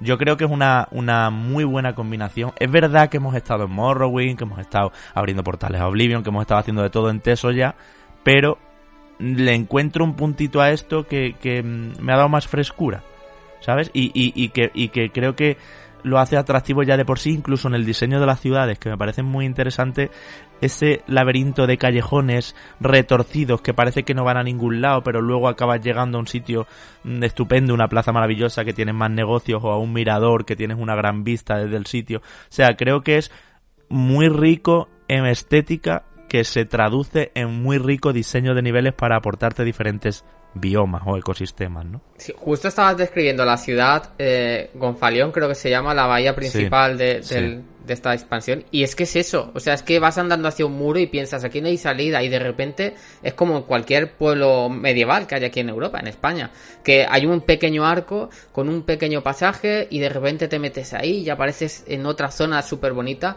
Y eso, claro que al final eso atrae, igual que la historia no es una historia que digas, Dios mío, esto es lo más emocionante del mundo, esto es increíble, porque es una historia bastante típica, pero está muy bien contada. Y algo que hace bien Teso, y hace también del Elder Scrolls en general, es mezclar mucho el drama con el humor. O sea, siempre me acuerdo de un personaje, no sé en qué, no sé si es del juego base o de otro capítulo, pero algo así como dice, llevo pidiendo ayuda un montón y nadie me hace caso, tú le, le ayudas y luego acaba un poco la historia diciendo él, es que cuando venga alguien a pedirme ayuda, no le pienso ayudar por no sé qué. Y tú le dices, oye, pero no te estabas quejando de eso. Y, él, en vez de entenderlo como una crítica hacia él, dice, ¿ves cómo son mala gente?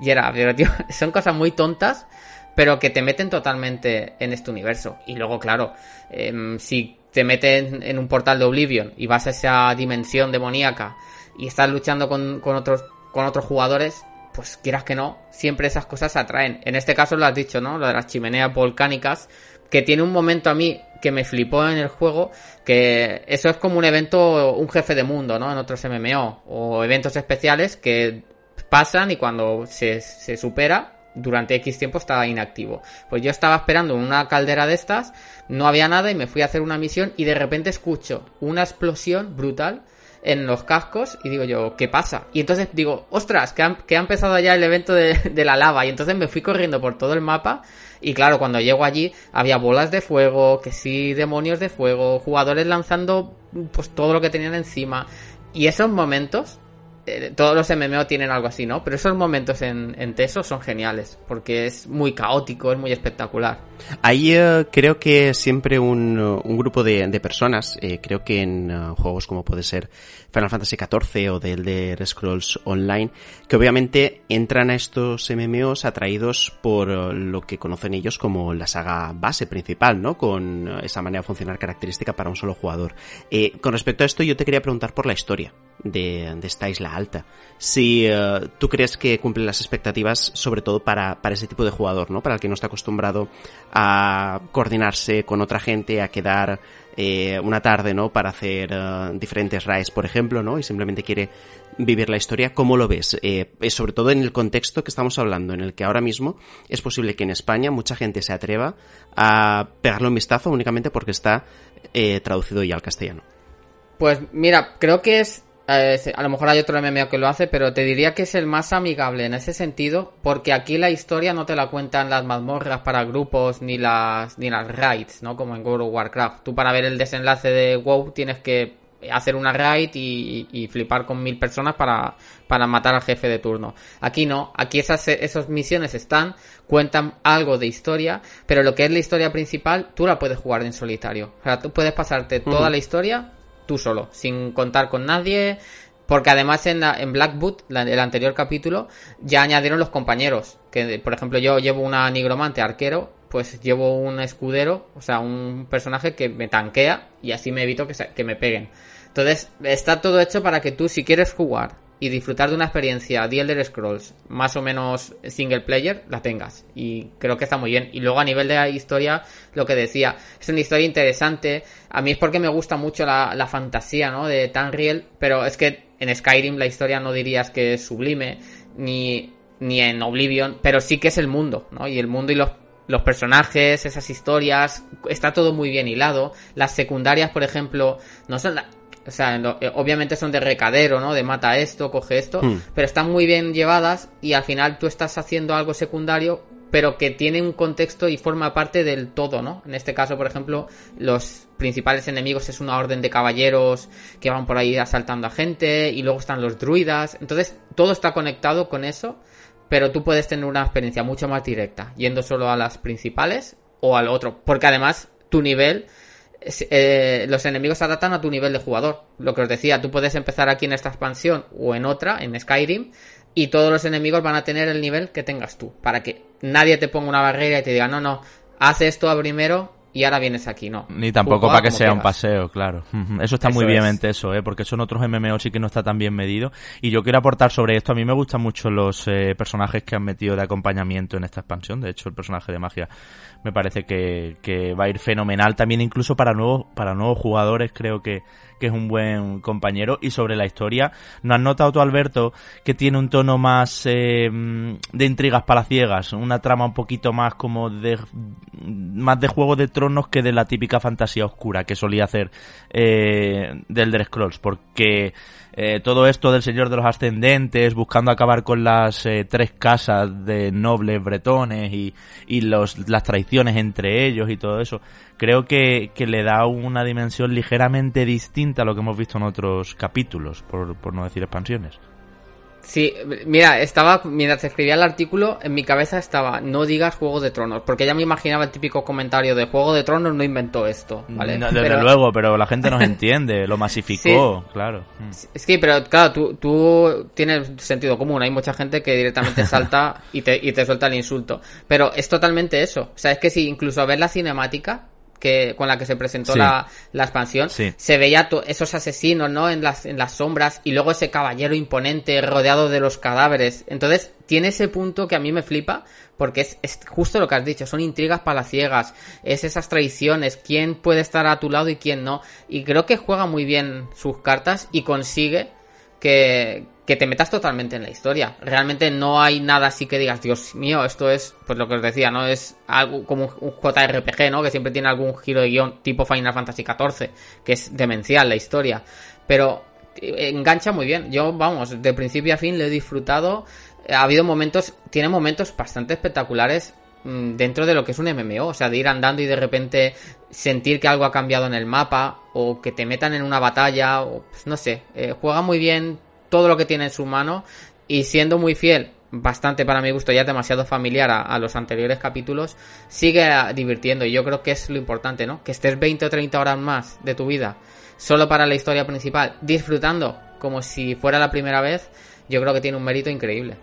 Sí, y eh, de hecho, un poco volviendo a lo que nos contabas antes, a mí eh, como jugador habitual de single player, me encanta la perspectiva que planteas, ¿no? Que es, bueno, métete tú solo en la historia, eh, estate atento, disfrútala, lee con tranquilidad, por ejemplo, los libros que comentabas en la introducción, ¿no? Que pueda haber por todas partes, sin que nadie te apremie, sin que nadie te cuente un chiste, sin que nadie te esté contando su vida. Que es muy agradable, sobre todo, cuando juegas con amigos, pero también en ocasiones dices, joder, no se callará un rato. No me meto aquí en el rollo, están aquí que, hablando del fútbol de anoche, sí, sí lo hemos vivido todos.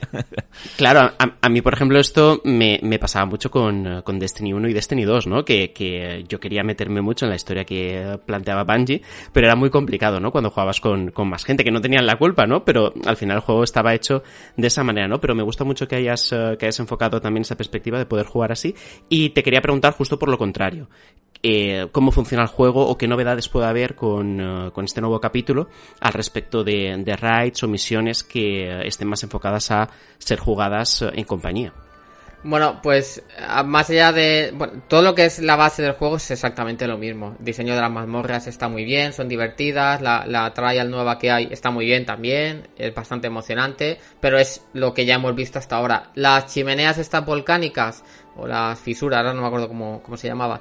Eh, al final no deja de ser lo mismo que en el original, ¿no? Esas portales que caían del cielo de Molanbach que invocaba a sus criaturas, o en, o en Blackwood era un portal de Oblivion que se abría y matabas. O sea, al final el juego sigue siendo igual, no cambia nada, cambia un poco lo que es la estética. Aquí, por ejemplo, como es lava, pues el rollo es que no te puedes estar quieto porque no para de explotar todo a tu alrededor y eso le da mucha vidilla.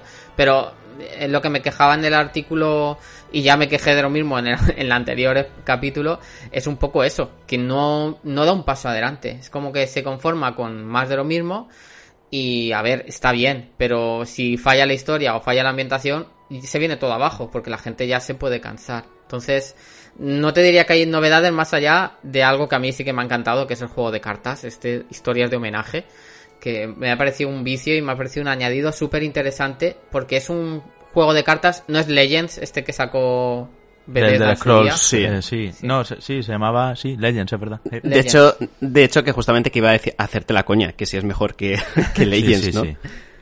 Sí, es que aparte es como muy original, no sé, Jabote, tú cómo lo has visto, pero mm, al principio era qué, qué, cosa más rara y luego al final estaba enganchado a esa mierda. Sí, sí, no, no, es que tiene una profundidad además, es uno de estos juegos, Manu, donde eh, a medida que vas haciendo partidas vas sintiendo que lo interiorizas perfectamente y empiezan a ocurrirte sinergias y, te atrapa. De hecho, yo, vamos, estoy seguro de que jugaré en mi vida muchas más horas. Me haré la campaña y todo lo que ofrece esta alta isla, sin duda, eh, serán unas 30 horas o así, ¿verdad, Alberto?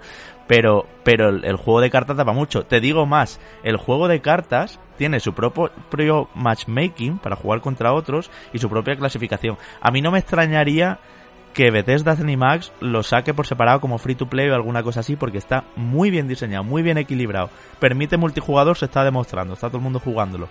Y, hay muchas cartas, pueden añadir nuevas y ojo, eh, porque efectivamente el Legends no sé qué éxito tendrá o no, no sé cuántos jugadores tendrá, pero no creo que fuera lo que esperaban en el sentido de cifras, ¿no?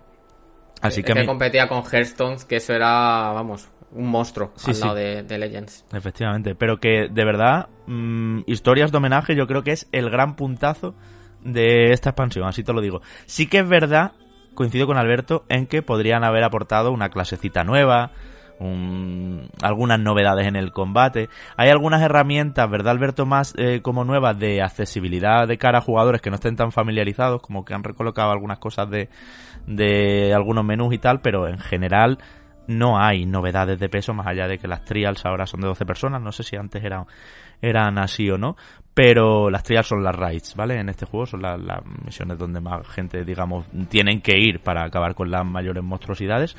Y yo también echo de menos, coincido Alberto, eso, que, que den ese contenido para quien se está pillando todo.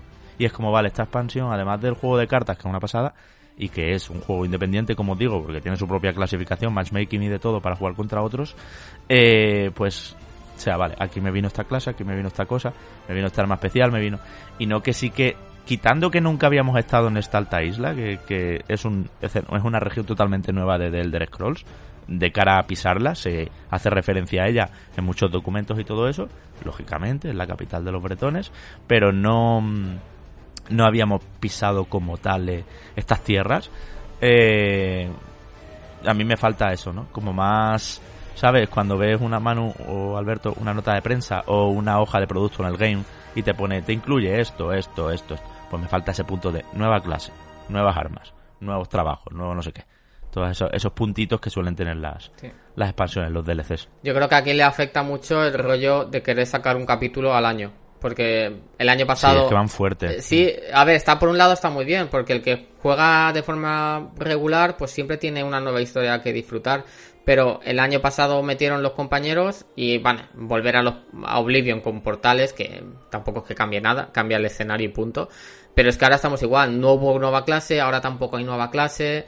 Seguramente en la siguiente sí que metan algo, pero es, es, que es muy poco. Entonces, y por eso decía que el, en el momento en el que falle la historia o te falle la ambientación, em, ¿con qué te quedas? Porque la gente dirá, pues ya me he cansado de hacer siempre lo mismo. Porque el combate está guay, pero cuando llevas 8 años o 5 años eh, jugando siempre con el mismo rollo de habilidades, pues llega un punto en el que pues, te satura, ¿no? Y dices, pues me voy a otro juego. ¿Cómo ves tú, Alberto, el panorama de los MMO? ¿Estás jugando a otros? ¿Le has dado Final Fantasy XIV, por ejemplo, que es uno de los que también está bastante fuerte? ¿Sigues con el WoW?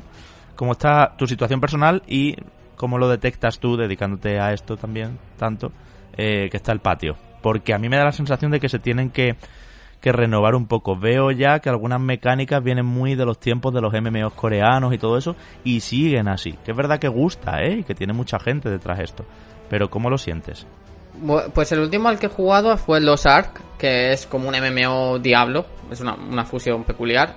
Y es al que más estuve dándole por, también por trabajo. Y la verdad es que precisamente por trabajo lo suelo quemar un mes, dos meses y luego ya voy a otra cosa porque si me metiera de lleno es que no me daría tiempo a jugar a la infinita lista de juegos pendientes que tengo ahora mismo. Pero vamos, cuando salga la de WoW me meteré otra vez en World of Warcraft, porque al final siempre juego todas las expansiones, siempre juego todas las historias. Tengo amigos que llevan toda la puñetera vida jugando, bueno, desde Burning Crusade, la primera expansión, que se metieron. Y hay un amigo mío que es que desde entonces siempre está jugando ahí. Y suele ser la persona a la que recurro cuando estoy haciendo el análisis. Tiro de varios amigos que, que están mucho más metidos en World of Warcraft. Y Final Fantasy, la verdad es que la última expansión no la he jugado. Pero es que. Es, lo, sé, si es que está todo el mundo igual y es que todas las expansiones. Es que yo cuando la gente te dice eh, Naoki Yoshida, yo te digo, es Jesucristo. Porque es que ese tío, con todo el equipo, resucitó un juego que yo no sé si llegasteis a jugar a la versión original de Final Fantasy. Sí, sí, sí. Era un desaguisado. Y de repente, es que es el mejor, no sé si el mejor. Para mí es el mejor MMO a nivel de historia, de, de diseño de mazmorra, ¿no? Es, alucinante. Mm. Y ya te digo que ahora me lo estás confirmando tú, otra persona más, pero es que todo el mundo me habla maravillas de la última expansión. así que algún día me meteré.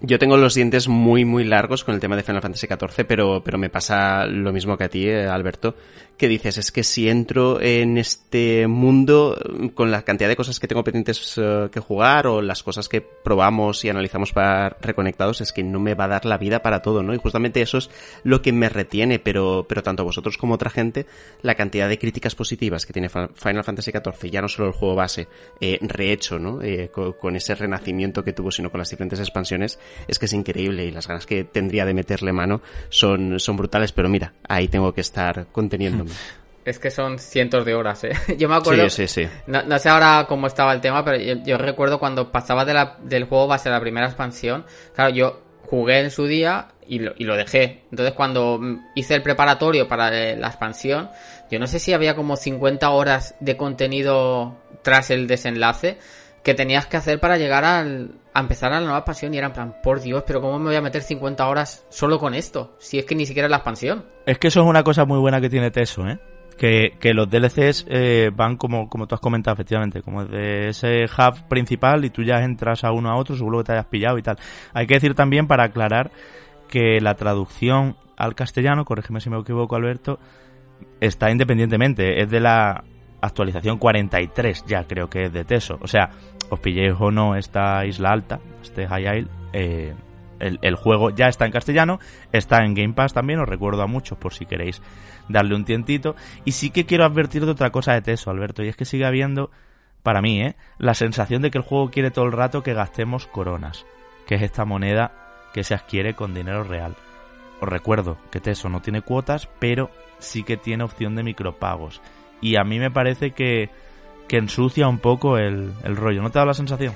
A ver, sí, yo sobre todo con el inventario, lo noto mucho. Mm. Eh, me falta espacio para todo, porque como es un Elder Scrolls, pues puedes coger hasta una polilla para hacer una poción. Entonces siempre noto un poco eso, pero también os digo que yo nunca he pagado por una sola corona. no, no, no he tenido. ni yo. Pero bueno, tú juegas mucho más. Si no has pagado tú, se puede sin pagar. se puede, se puede. Y aparte, una cosa, cuando has hablado de la traducción, a mí me gustaría dar las gracias a toda la gente que participó en el proyecto Cervanteso, porque hasta ahora había una traducción que estaban haciendo los aficionados y, vamos, viendo la cantidad de texto que tiene es brutal. es que es demencial. Yo me acuerdo cuando confirmaron la noticia, tuve la oportunidad de entrevistar al director y le mm.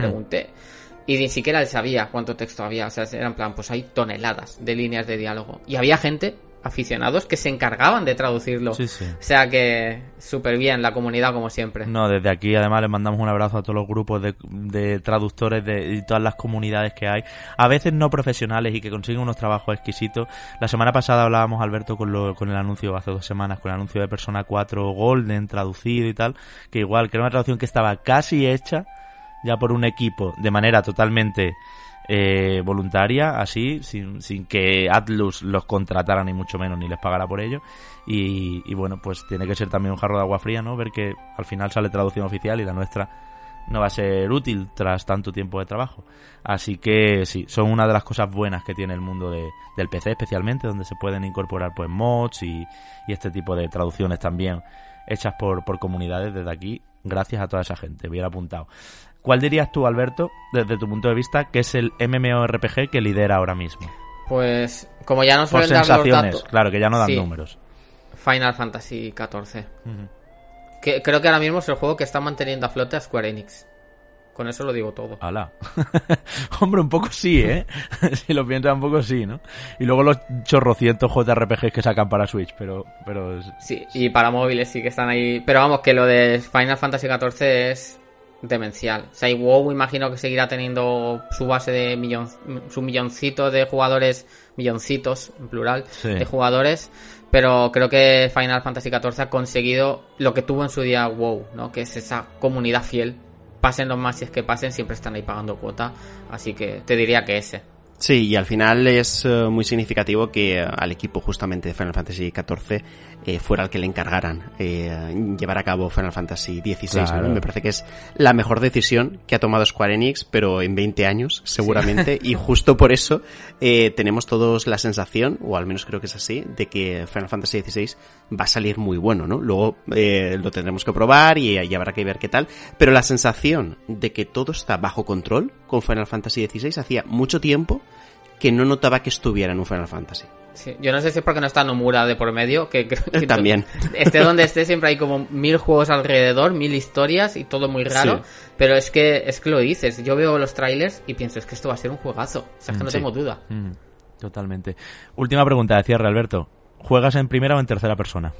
A Teso en tercera, porque. Te tienes que ver la... armadura que te has comprado. a ver, es que realmente el del Scroll siempre se juega en primera porque sí, joder, hace muy mal. Mm, mm. Pero en este caso, como en cualquier MMO, siempre hay muchos ataques de área Sí. que en, en un juego single player no afectan tanto, pero es que aquí estás rodeado de, de peligros, entonces tienes que jugar sí o sí con tercera persona. Aunque a veces pones la primera persona para sacar capturas de pantalla, que siempre queda chulo. Coincido totalmente. Bueno, pues lo dicho, Alberto y yo os recomendamos que os paséis por el archipiélago de Sistres, así como se llaman las islitas, eh, bueno, donde está esta High Isle.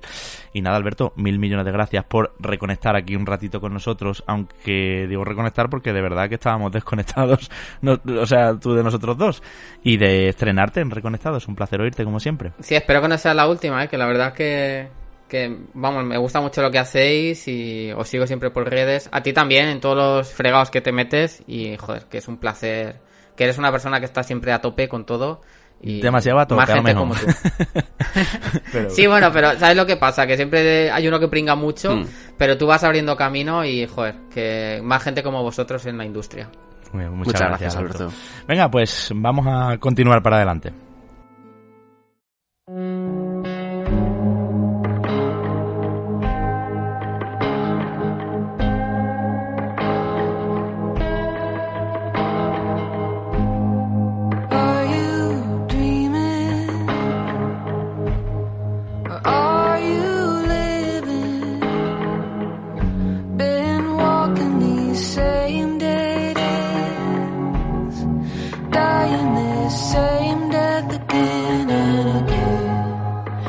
Y así dejamos marchar a Alberto y hablamos de Endless Dungeon, título Manu que estuviste viendo en un evento, eh, en un evento digital desde tu casa, pero bueno, te, te trajo un poquito el picorcillo también de, del- de- de- como siempre nos pasa con las previews y con los eventos de, de aquellos tiempos en que para este igual te hubieras tenido que coger un Londres y de vuelta al mismo día, ¿eh?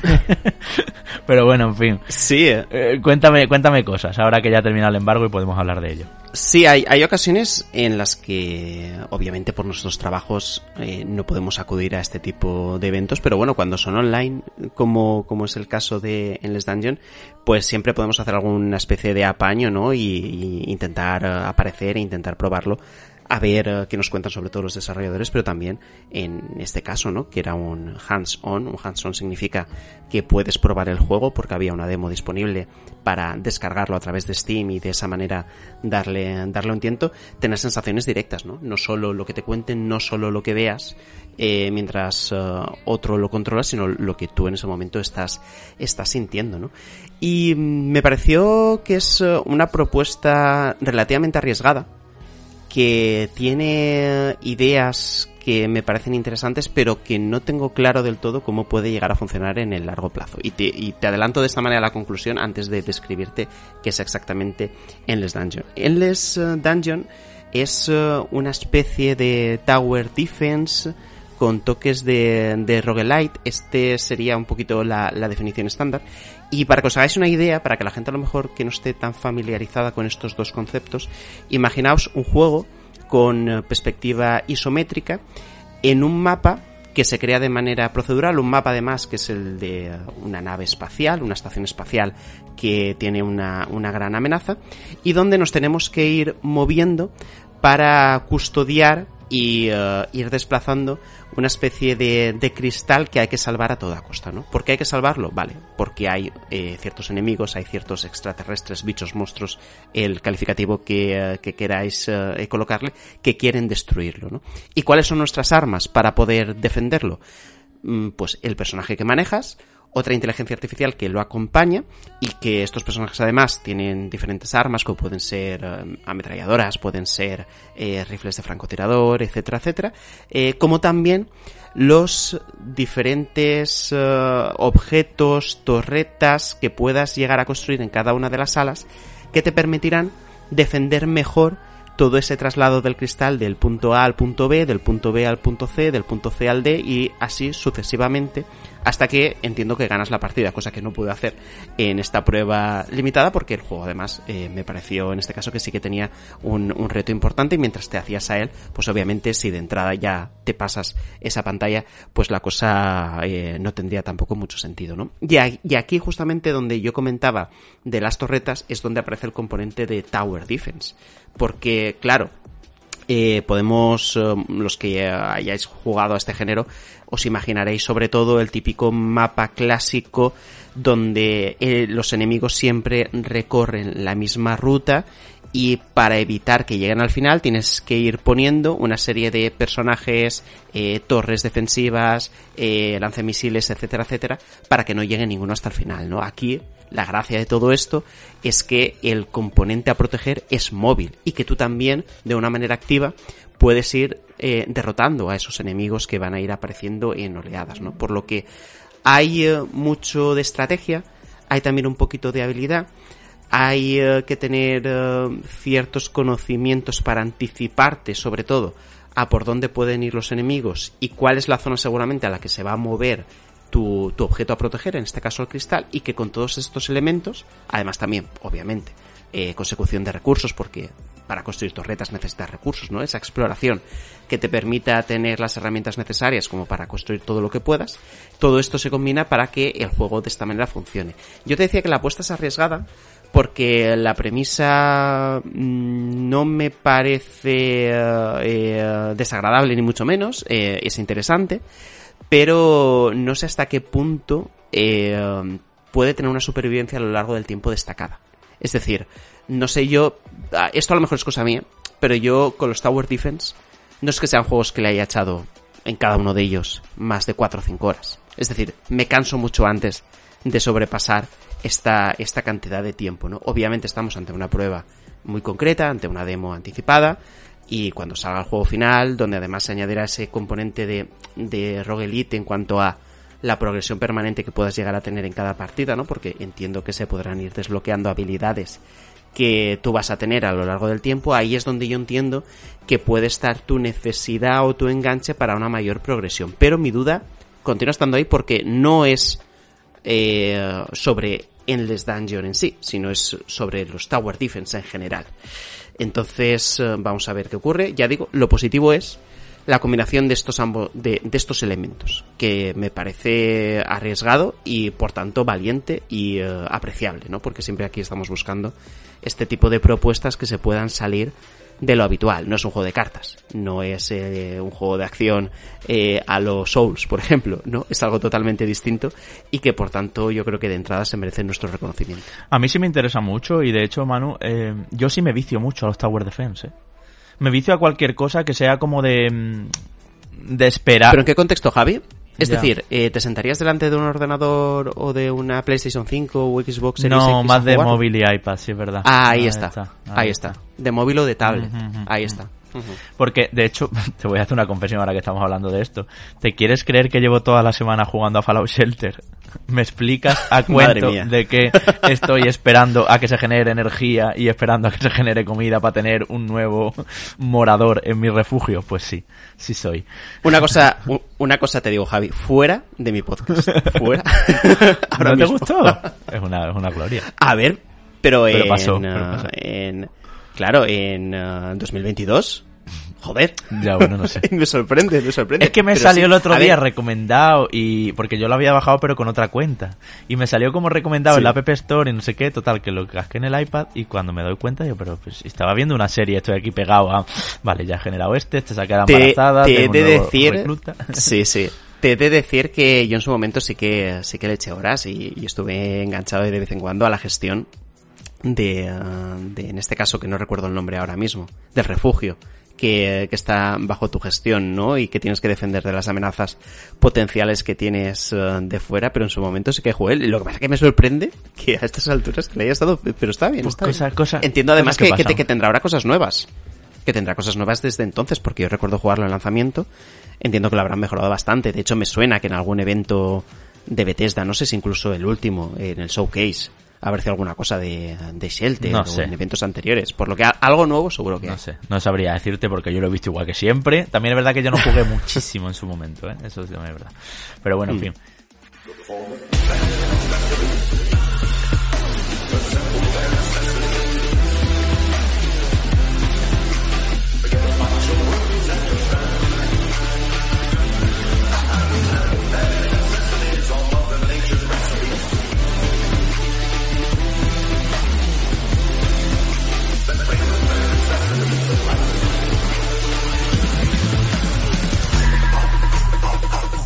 Que te cuento yo si quieres, porque yo he estado jugando a Disney Speedstorm, ahora que hablabas tú del, del Disney Granjitas antes, al hablar del direct, pues el Mario Kart de Disney, hecho por cierto en España, hecho en Barcelona por Gameloft, una compañía Gameloft. ¿Tú te acuerdas de los juegos de móviles? Cuando tenían los móviles polifónicos, Gameloft lo petaba. O sea, había montones de juegos de, de ellos. Yo tenía como un Arkanoid y no sé si un Tetris, alguna cosa así.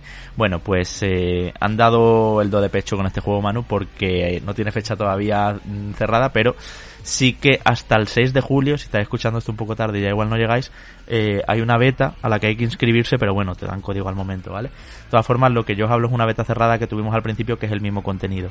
Y es una beta que, joder, trae más de medio juego entero, yo creo, porque son cuatro capítulos enteros, eh, un montón de corredores y tal.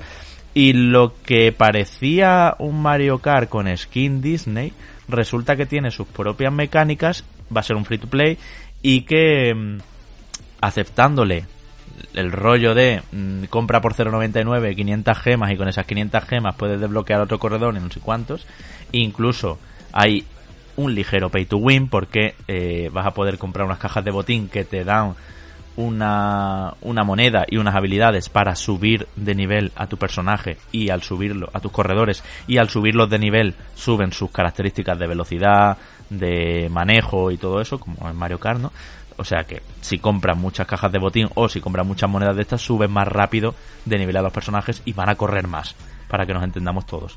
Lo que pasa que es ligero lo que suben, ¿no? Y entiendo que el juego no estará desequilibrado para que alguien que llegue el primer día se gaste 200 euros mm, tenga a todos los corredores de una manera que no hay quien lo alcance. Eso tampoco es. Pero, pero sí hay unas ligeras ventajas, hay potenciadores y eso. Eh, que me ha gustado mucho porque no es tan Mario Kart como yo creía. Yo es la primera vez que lo juego. Creo que una alfa cerrada anteriormente, pero no nos apuntamos. Y, y resulta que tiene un botón de salto muy de salto. No es eh, como en Mario Kart, que es el mismo botón, el de dar un pequeño brinquito flip, que el de, que el de hacer el derrape, sino que aquí hay un botón de salto puramente dicho. Y que en el caso de PlayStation es el botón cuadrado, por ejemplo, para que os hagáis una idea y que luego pues los objetos se tiran hacia adelante y hacia detrás, tiene toda esa profundidad que tiene Mario Kart, de hecho bebe mucho de Mario Kart 8 Deluxe porque hay circuitos con, con los coches por las paredes, con antigravedad, con los coches boca abajo, todo eso está, y me sorprende que hay un montón de caminos constantemente. No es un circuito en el que de vez en cuando, si tengo un turbo, me meto por esta rampa y me ahorro una curva, sino que realmente llega a haber secciones que hay cinco caminos para elegir y unos van por arriba, otros por abajo, es un auténtico caos, se siente mucho más caótico también por el aspecto estético y, y los, los, los ítems que coges en las cajas creo que están sorprendentemente bien equilibrados. Como que te da igual que te toque uno que otro porque todos son más o menos igual de buenos. No es como en Mario Kart. Rollo, vale, me toca la estrella, voy chetado 10 segundos. O si voy el último, me dame el cohete que es para mm, ponerme de ir último a ir cuarto. No, no. Aquí te da un poco igual lo que te toque, te da un poco igual ir primero que último, que tienes las mismas probabilidades. Te puede tocar un turbo yendo primero, para que me entiendas. Y, y no hay nada que esté roto, no hay una concha azul. Hay alguna habilidad que sí que es verdad que es potentilla y tal. Pero eso está bien que, que Es diferente. que esté, es decir, eh, a mí eh, eh, yo no lo veo en negativo que estuviera. La, la concha azul, por ejemplo, al final acaba siendo el, el componente que, que vuelve loco a Mario Kart y que te permite en cualquier instante cambiar las tornas de, de la partida en sí, ¿no? Por eso entiendo que el enfoque es distinto, por lo que comentas, acaba siendo un enfoque en el que se premia la regularidad de la carrera. Es decir, aunque tenga ese componente loco de objetos, si no hay un objeto que esté roto, eh, es muy posible que el que vaya primero termine primero. Eh, no creas. No sé cómo lo hace. Tiene, tiene la habilidad como para que todo el mundo esté en igualdad y luego hay un montón de turbos por el suelo también de los que recoger. Eh, hay muchas rampas donde si saltas estando en el aire hace una acrobacia y al caer tienes turbo. Y una cosa importantísima que lo diferencia de Mario Kart. Digo Mario Kart, pero podríamos hablar de Crash Team Racing o de Sonic Sega Transformers este, ¿no? Eh, o All Star Racings, perdón eh, tiene un, un, medidor que se rellena arriba y que es un turbo. Entonces siempre que lo tengas relleno lo puedes lanzar y luego se, se, vacía el medidor y se vuelve a rellenar. Bien, pues si haces, si pegas con armas a los enemigos, si haces determinadas acrobacias y tal, llegas a tener un segundo medidor. Entonces gestionar esos medidores, gestionar el objeto, la posibilidad de mm, cambiar de caminos y adelantar posiciones. Y todo eso hace que las carreras, tanto en multijugador como contra los bots, que por cierto, contra los bots me refiero a un modo campaña con todas las de la ley, con un montón de circuitos, de Hércules, de Mulan, de Toy Story, de, de- en definitiva está super, de Piratas del Caribe. Está muy muy bien la beta y el juego va a estar bien de lanzamiento, creo. Eh, por lo que sea, está todo el pelotón junto. No se descuelga el primero. Y eso que le pueden salir turbos yendo primero, ¿me entiendes? Entonces, creo que ese trabajo está bien hecho. Ahora bien, no hay, hay una cosa que no me gusta. Y es que, aun habiendo un escenario, por ejemplo, de la Bella y la Bestia, no es como en Kingdom Hearts, que identificas perfectamente. De hecho, el, el- el escenario se llama el Salón de la Bestia o algo así, ¿no? Es donde bailan y todo eso en Bella y Bestia. Pues no lo identificas bien.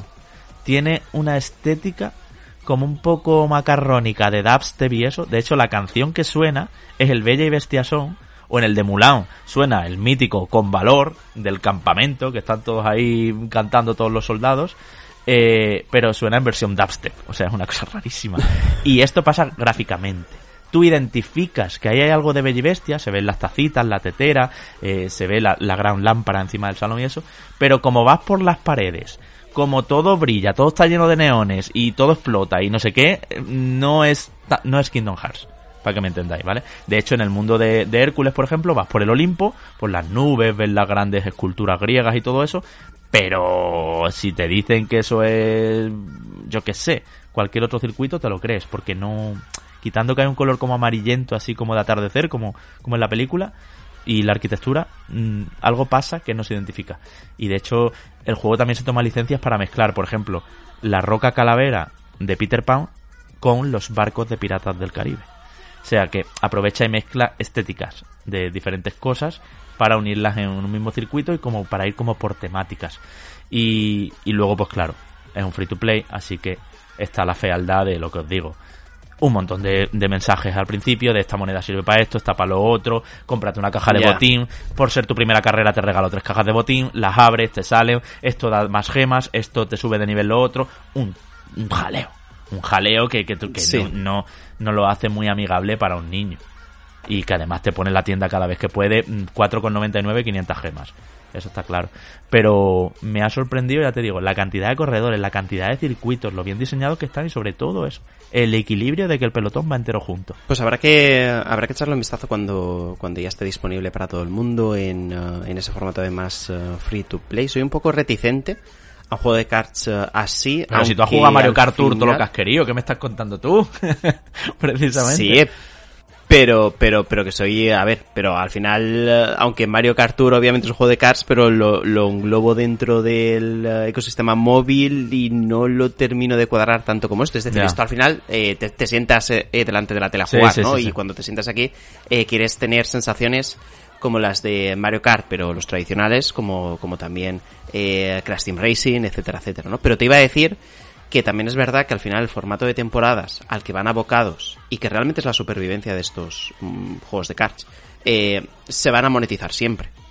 Porque yo estoy convencido que el nuevo Mario Kart 9 eh, va a tener eh, temporadas y seguramente esas temporadas o estén metidas dentro del servicio de suscripción de Nintendo Uy, uy, o se tengan que pagar aparte. sí. Que no te oiga Nintendo. Estoy, estoy convencido que va a haber algo así, pero al, pero al final también es verdad que es la única manera de poder darle vida a esto, ¿no? De que no te termines eh, las copas eh, que tengas, eh, si las 8, si las 10, las que sean, y eh, dejes el juego y otra cosa, ¿no? Sino que tengas aliciente de continuar eh, más hacia adelante. Lo que pasa es que, claro, si el juego es puramente free to play, la barra libre para que en todo momento, como tú bien comentas, te intenten vender cualquier cosa, pues va a estar ahí presente. Quería hacer una puntualización con respecto a lo que decías de la estética, porque mientras estabas hablando estaba mirando algunos gameplays que se pueden ver ahora mismo en YouTube. Lo que veo es que tiene su propia identidad gráfica también. sí, sí. Es decir, eh, y bajo esa identidad gráfica, esa, esa capa de pintura, por decirlo así, es donde se esconde lo que tú comentabas, ¿no? Eh, la estética o los elementos que corresponden o a Mulan, o a La Bella y la Bestia, o a cualquiera de, de las películas de Disney clásicas que nos podamos imaginar, ¿no? Justamente por eso entiendo eh, lo que comentas de que mm, te cuesta identificar eh, que estos de La Bella y la Bestia o de Mulan, porque no están sacados directamente de, eh, de la película, sino que tiene una reconversión. También existen los propios personajes, porque tú ves al Pato Donald o Mickey y eh, no son exactamente los que tenemos ahora mismo en la cabeza, o a la propia Mulan, por ejemplo, que también aparece eh, como, como conductora, ¿no? En, eh, en este Sí, juego. sí, hay una campaña entera de ella que se llama algo así como Aventuras con Valor o algo así. Es que está en Hmm. inglés. No sé cómo lo traducirán. Y, y es todo escenarios de Mulan. De la película, de- Hmm. desde el- los campos de Sí, sí, sí. batalla hasta donde entrenaban los soldados, hasta el, el pueblo suyo inicial, su pueblo natal y todo eso. Y entonces como Hmm. que le da... Eso sí, repite, como que han creado mundos y en cada mundo varios circuitos. Entonces tú estás jugando, vas avanzando por el mapa que va como por diferentes niveles y de vez en cuando te toca una caja de botín o un enfrentamiento contra un personaje concreto, contra yo que sé, Elizabeth de Piratas del Caribe, por ejemplo, o Mm. Bella. Eh, y entonces eh, repites, haces un circuito nuevo en el mismo entorno que viste antes, pero donde algunos segmentos sí son de antes. Un determinado salto, una determinada curva, aprovecha y pasa por ahí, ¿sabes? Como, como en los juegos de conducción más serios, digamos, donde en un mismo circuito luego hay diferentes tramos, diferentes tracks, ¿no? Y pistas. Pues un poco, un poco así. A ver cómo sigue. Yo, para hacer una apreciación final, Manu, ¿sabes? ¿Te acuerdas aquel Paladins que era como Overwatch pero free to play? Sí. Que introducía como muchas cosas. Era Overwatch, pero como mucho más complicado para ser free to play. Pero era buen juego. Y hay mucha gente que juega Paladins todavía. Pues esto es un poco igual. Es el Mario Kart, pero free to playado. si eso existe. Y, con todas las letras en ese sentido. Con todas las letras que vamos. Que a ver qué pasa con eso de mm, me compro 100 cajas de botín y subo 100 niveles porque subir niveles, como digo, le sube la velocidad, le sube el manejo, le sube la suerte al personaje y eso espero que no se les vaya de las manos porque si no ya estaría, el juego está roto en cuanto un jeque árabe entre a jugar. Ahora que están comprando todo, también con las cajas de botín, vamos a ver qué pasa.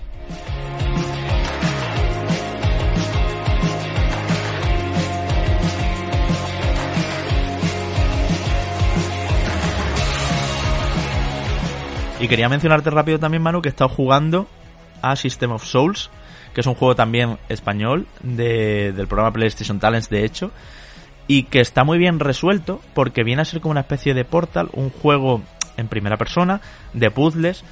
Viene a ser una especie de Portal, no, es un Portal. Me hubiera gustado un poquito más de inspiración y más de identidad, pero sí que es verdad que tiene más plataformeo que Portal, que para ir solucionando las diferentes salas, eh, las que te van poniendo a prueba diferentes inteligencias artificiales y tal, robots que parece que han dominado eh, a ti, humano, y están experimentando contigo. eh, hay que saltar, hay que fijarse más en los entornos, y es un juego que está técnicamente y estéticamente muy, muy bien resuelto. Todo brilla, todo está limpio, ¿sabes? Estos juegos de como que, que estás como en salas super asépticas, donde el suelo refleja las paredes y todo es metalizado y tal, pues es un poco así. Como que si se quisiera sacar músculo, no porque es de PlayStation 4, ¿eh? pero si se quisiera sacar músculo del ray tracing, este juego sería, sería lo suyo. Y tiene buen precio, es producto nacional para quien le guste apoyar así el, el desarrollo de nuestro país. Y bueno, pues quería traértelo aquí también porque creo que juegos así, eh, igual que hablábamos en, en el pasado de Insomnis o de Tape o de mm, cómo se llamaba el otro este que era de bueno oscuridad contra luz no me acuerdo ahora. Me vais a perdonar que era como celeste pero que también era Metroidvania. Bueno que a veces salen algunas cosas sí de más calidad sí más reseñables del programa PlayStation Talents y este pues eh, puede ser uno de esos juegos de que os venga bien para el veranito si teníais ganas de ahora que sale Portal en Nintendo Switch como decíamos antes pues eh, tener un, un añadido, un extra, otro enfoque a lo que sería Portal, pero vamos, es super Portal en el sentido de que tienes arma de atracción de cosas, tienes cajas a lo Portal y todo eso, y no está malote. Aprovecho también, ahora que hablamos de PlayStation, Manu, para comentar algunas cositas de PlayStation Plus, porque nos preguntaban, nos preguntaban en, en redes sociales concretamente. Por un lado, José Ignacio Domínguez eh, nos preguntaba en Twitter, hola, he oído vuestro podcast último, lo sé, un poco tarde, y me ha faltado por resolver dos dudas importantes que no sé si podríais comentar en podcast sobre el PlayStation Plus, ¿vale? Los videojuegos están en sus versiones españolas, hay que decirle a José Ignacio que sí. De hecho, hay juegos como Will Arms que no estaban originalmente en castellano, que ahora sí lo están. También es verdad que en muchos puedes elegir la versión NTSC para jugarlo a 60 Hz, por lo tanto, ni tan mal en ese sentido con los juegos retro. Y luego, ¿cómo va en PC? Mismo catálogo en la nube, y aquí hay que decir, Manu, que no lo habíamos probado la semana pasada, pero ahora ya sí, que está habiendo bastantes problemas. Eh, en el sentido de que no van bien los servidores de los juegos en la nube, los catálogos no están completos y, y no son lo mismo, porque por ejemplo, en PC no está Fallout New Vegas, Red Dead Redemption 2, Oblivion y algunos más. Y no sé qué, qué pasa. Yo creo que PlayStation tiene que poner mucho cuidado aquí, porque el usuario de PC de PlayStation Now ha perdido mucho. Porque ahora tiene que pagar el doble. Tiene que hacerse premium para tener lo que tenía con PlayStation Now. Y no entiendo qué, qué está pasando y este descuido, la verdad, en el lanzamiento. Máxime cuando ya llevan primero el lanzamiento asiático, luego el estadounidense y ahora el europeo. O sea, ya está, somos los últimos. eh, Ya habéis tenido un mes para, para perfilar todo y todo. No sé, no sé cómo va a ir la cosa con los usuarios de PC. Si alguien que nos esté oyendo lo tiene en PC, el PlayStation Plus, que nos comente también su experiencia. Porque yo por lo que he visto y leído no está siendo tan buena como en PlayStation, como en consolas PlayStation, vamos, que sí que podemos decir que, joder, faltan juegos y demás, como decíamos la semana pasada, pero sí que es verdad que entre los que estaban en castellano, la versión NTSC, para tenerlos a 60 hercios y todo eso, mmm, las cosas sí se han hecho bien también. Y luego, Javi, hay también otro mensaje de Besai en Twitter. Ah, sí. Hola, Sí. Jabote. Lo primero, enhorabuena por el podcast. En el programa dices que solo está Batman Origins, en referencia a los juegos del Plus. Y faltan Arkham Asylum y City. Estos dos juegos están en versión PS4 del remastered que salió en esa generación. Un saludo. Eh, esto viene porque Javi y yo nos distribuimos los diferentes juegos por plataformas. A mí me tocó eh, la parte de PlayStation 4 y PlayStation 5. Y justamente en este apartado es donde estaban estos juegos que comenta Besai. Por eso ahí hubo un mal entendimiento entre Javi y yo, pero bueno, hacemos aquí la fe de ratas y efectivamente, como bien dice nuestro oyente, los juegos se pueden encontrar en PlayStation Plus a través de esta versión remasterizada que incluía los tres juegos. Eso es, perdonad la errata. De hecho, os cuento la anécdota detallada. Según terminamos de grabar, estoy editando el programa y llego a esta parte y digo, acabo de decir que no está Arkham Asylum y Arkham City. Que y entonces me fui al Plus, hice un pantallazo y se lo mandé a Manu por WhatsApp. En plan, mierda, he tenido una errata. Pero no pasa nada, son cosas que pasan, cosas del directo. Y yo sé además que siempre soy muy comprensivos y además nosotros, pues bueno, lo apuntamos aquí hoy. Y así cerramos, Manu, este penúltimo programa, porque la semana que viene volvemos. Estamos yéndonos tarde, pero bueno, contentos de que por lo menos ya tenemos fecha para ese gran sorteo de Reconectados para todos los Patreons, una consola nueva generación, va a ser emocionante. Y lo que os decíamos al principio, que podéis hacer Patreon también y entrar en ese tren de los sorteos, ya sabéis, una cadena de sorteos, uno cada tres días para todos los que estáis en patreon.com barra reconectados. Estáis a tiempo, que arrancamos el 18 de julio si nada se tuerce. Eh, Manu, te escucho la semana que viene con un programa, pues eso, de cierre de temporada, que yo creo que va a ser bonito, va a ser especial, va a ser, bueno, sorpresa. Eso es, ya queda poco para cerrar la temporada, estamos preparando ya el programa de la semana que viene y nada Javi, en poquitos días nos vemos de nuevo, tú y yo aquí. Eso es, y preparando la sexta temporada, Manu, que esto... Ay, ay, ay, ahí vamos a seguir, vamos a ver qué, qué innovaciones hacemos y luego tu contenido de verano o el mío o ya veremos lo que decía al principio. Todo el mundo, por favor, atento a Reconectados Pod. Mil millones de gracias a todos nuestros Patreons que nos permiten que sigamos aquí, que nos permiten hacer esto, que nos permiten que compremos los juegos que no tenemos, que paguemos a los invitados, que nos permiten al final que Reconectados pueda seguir adelante.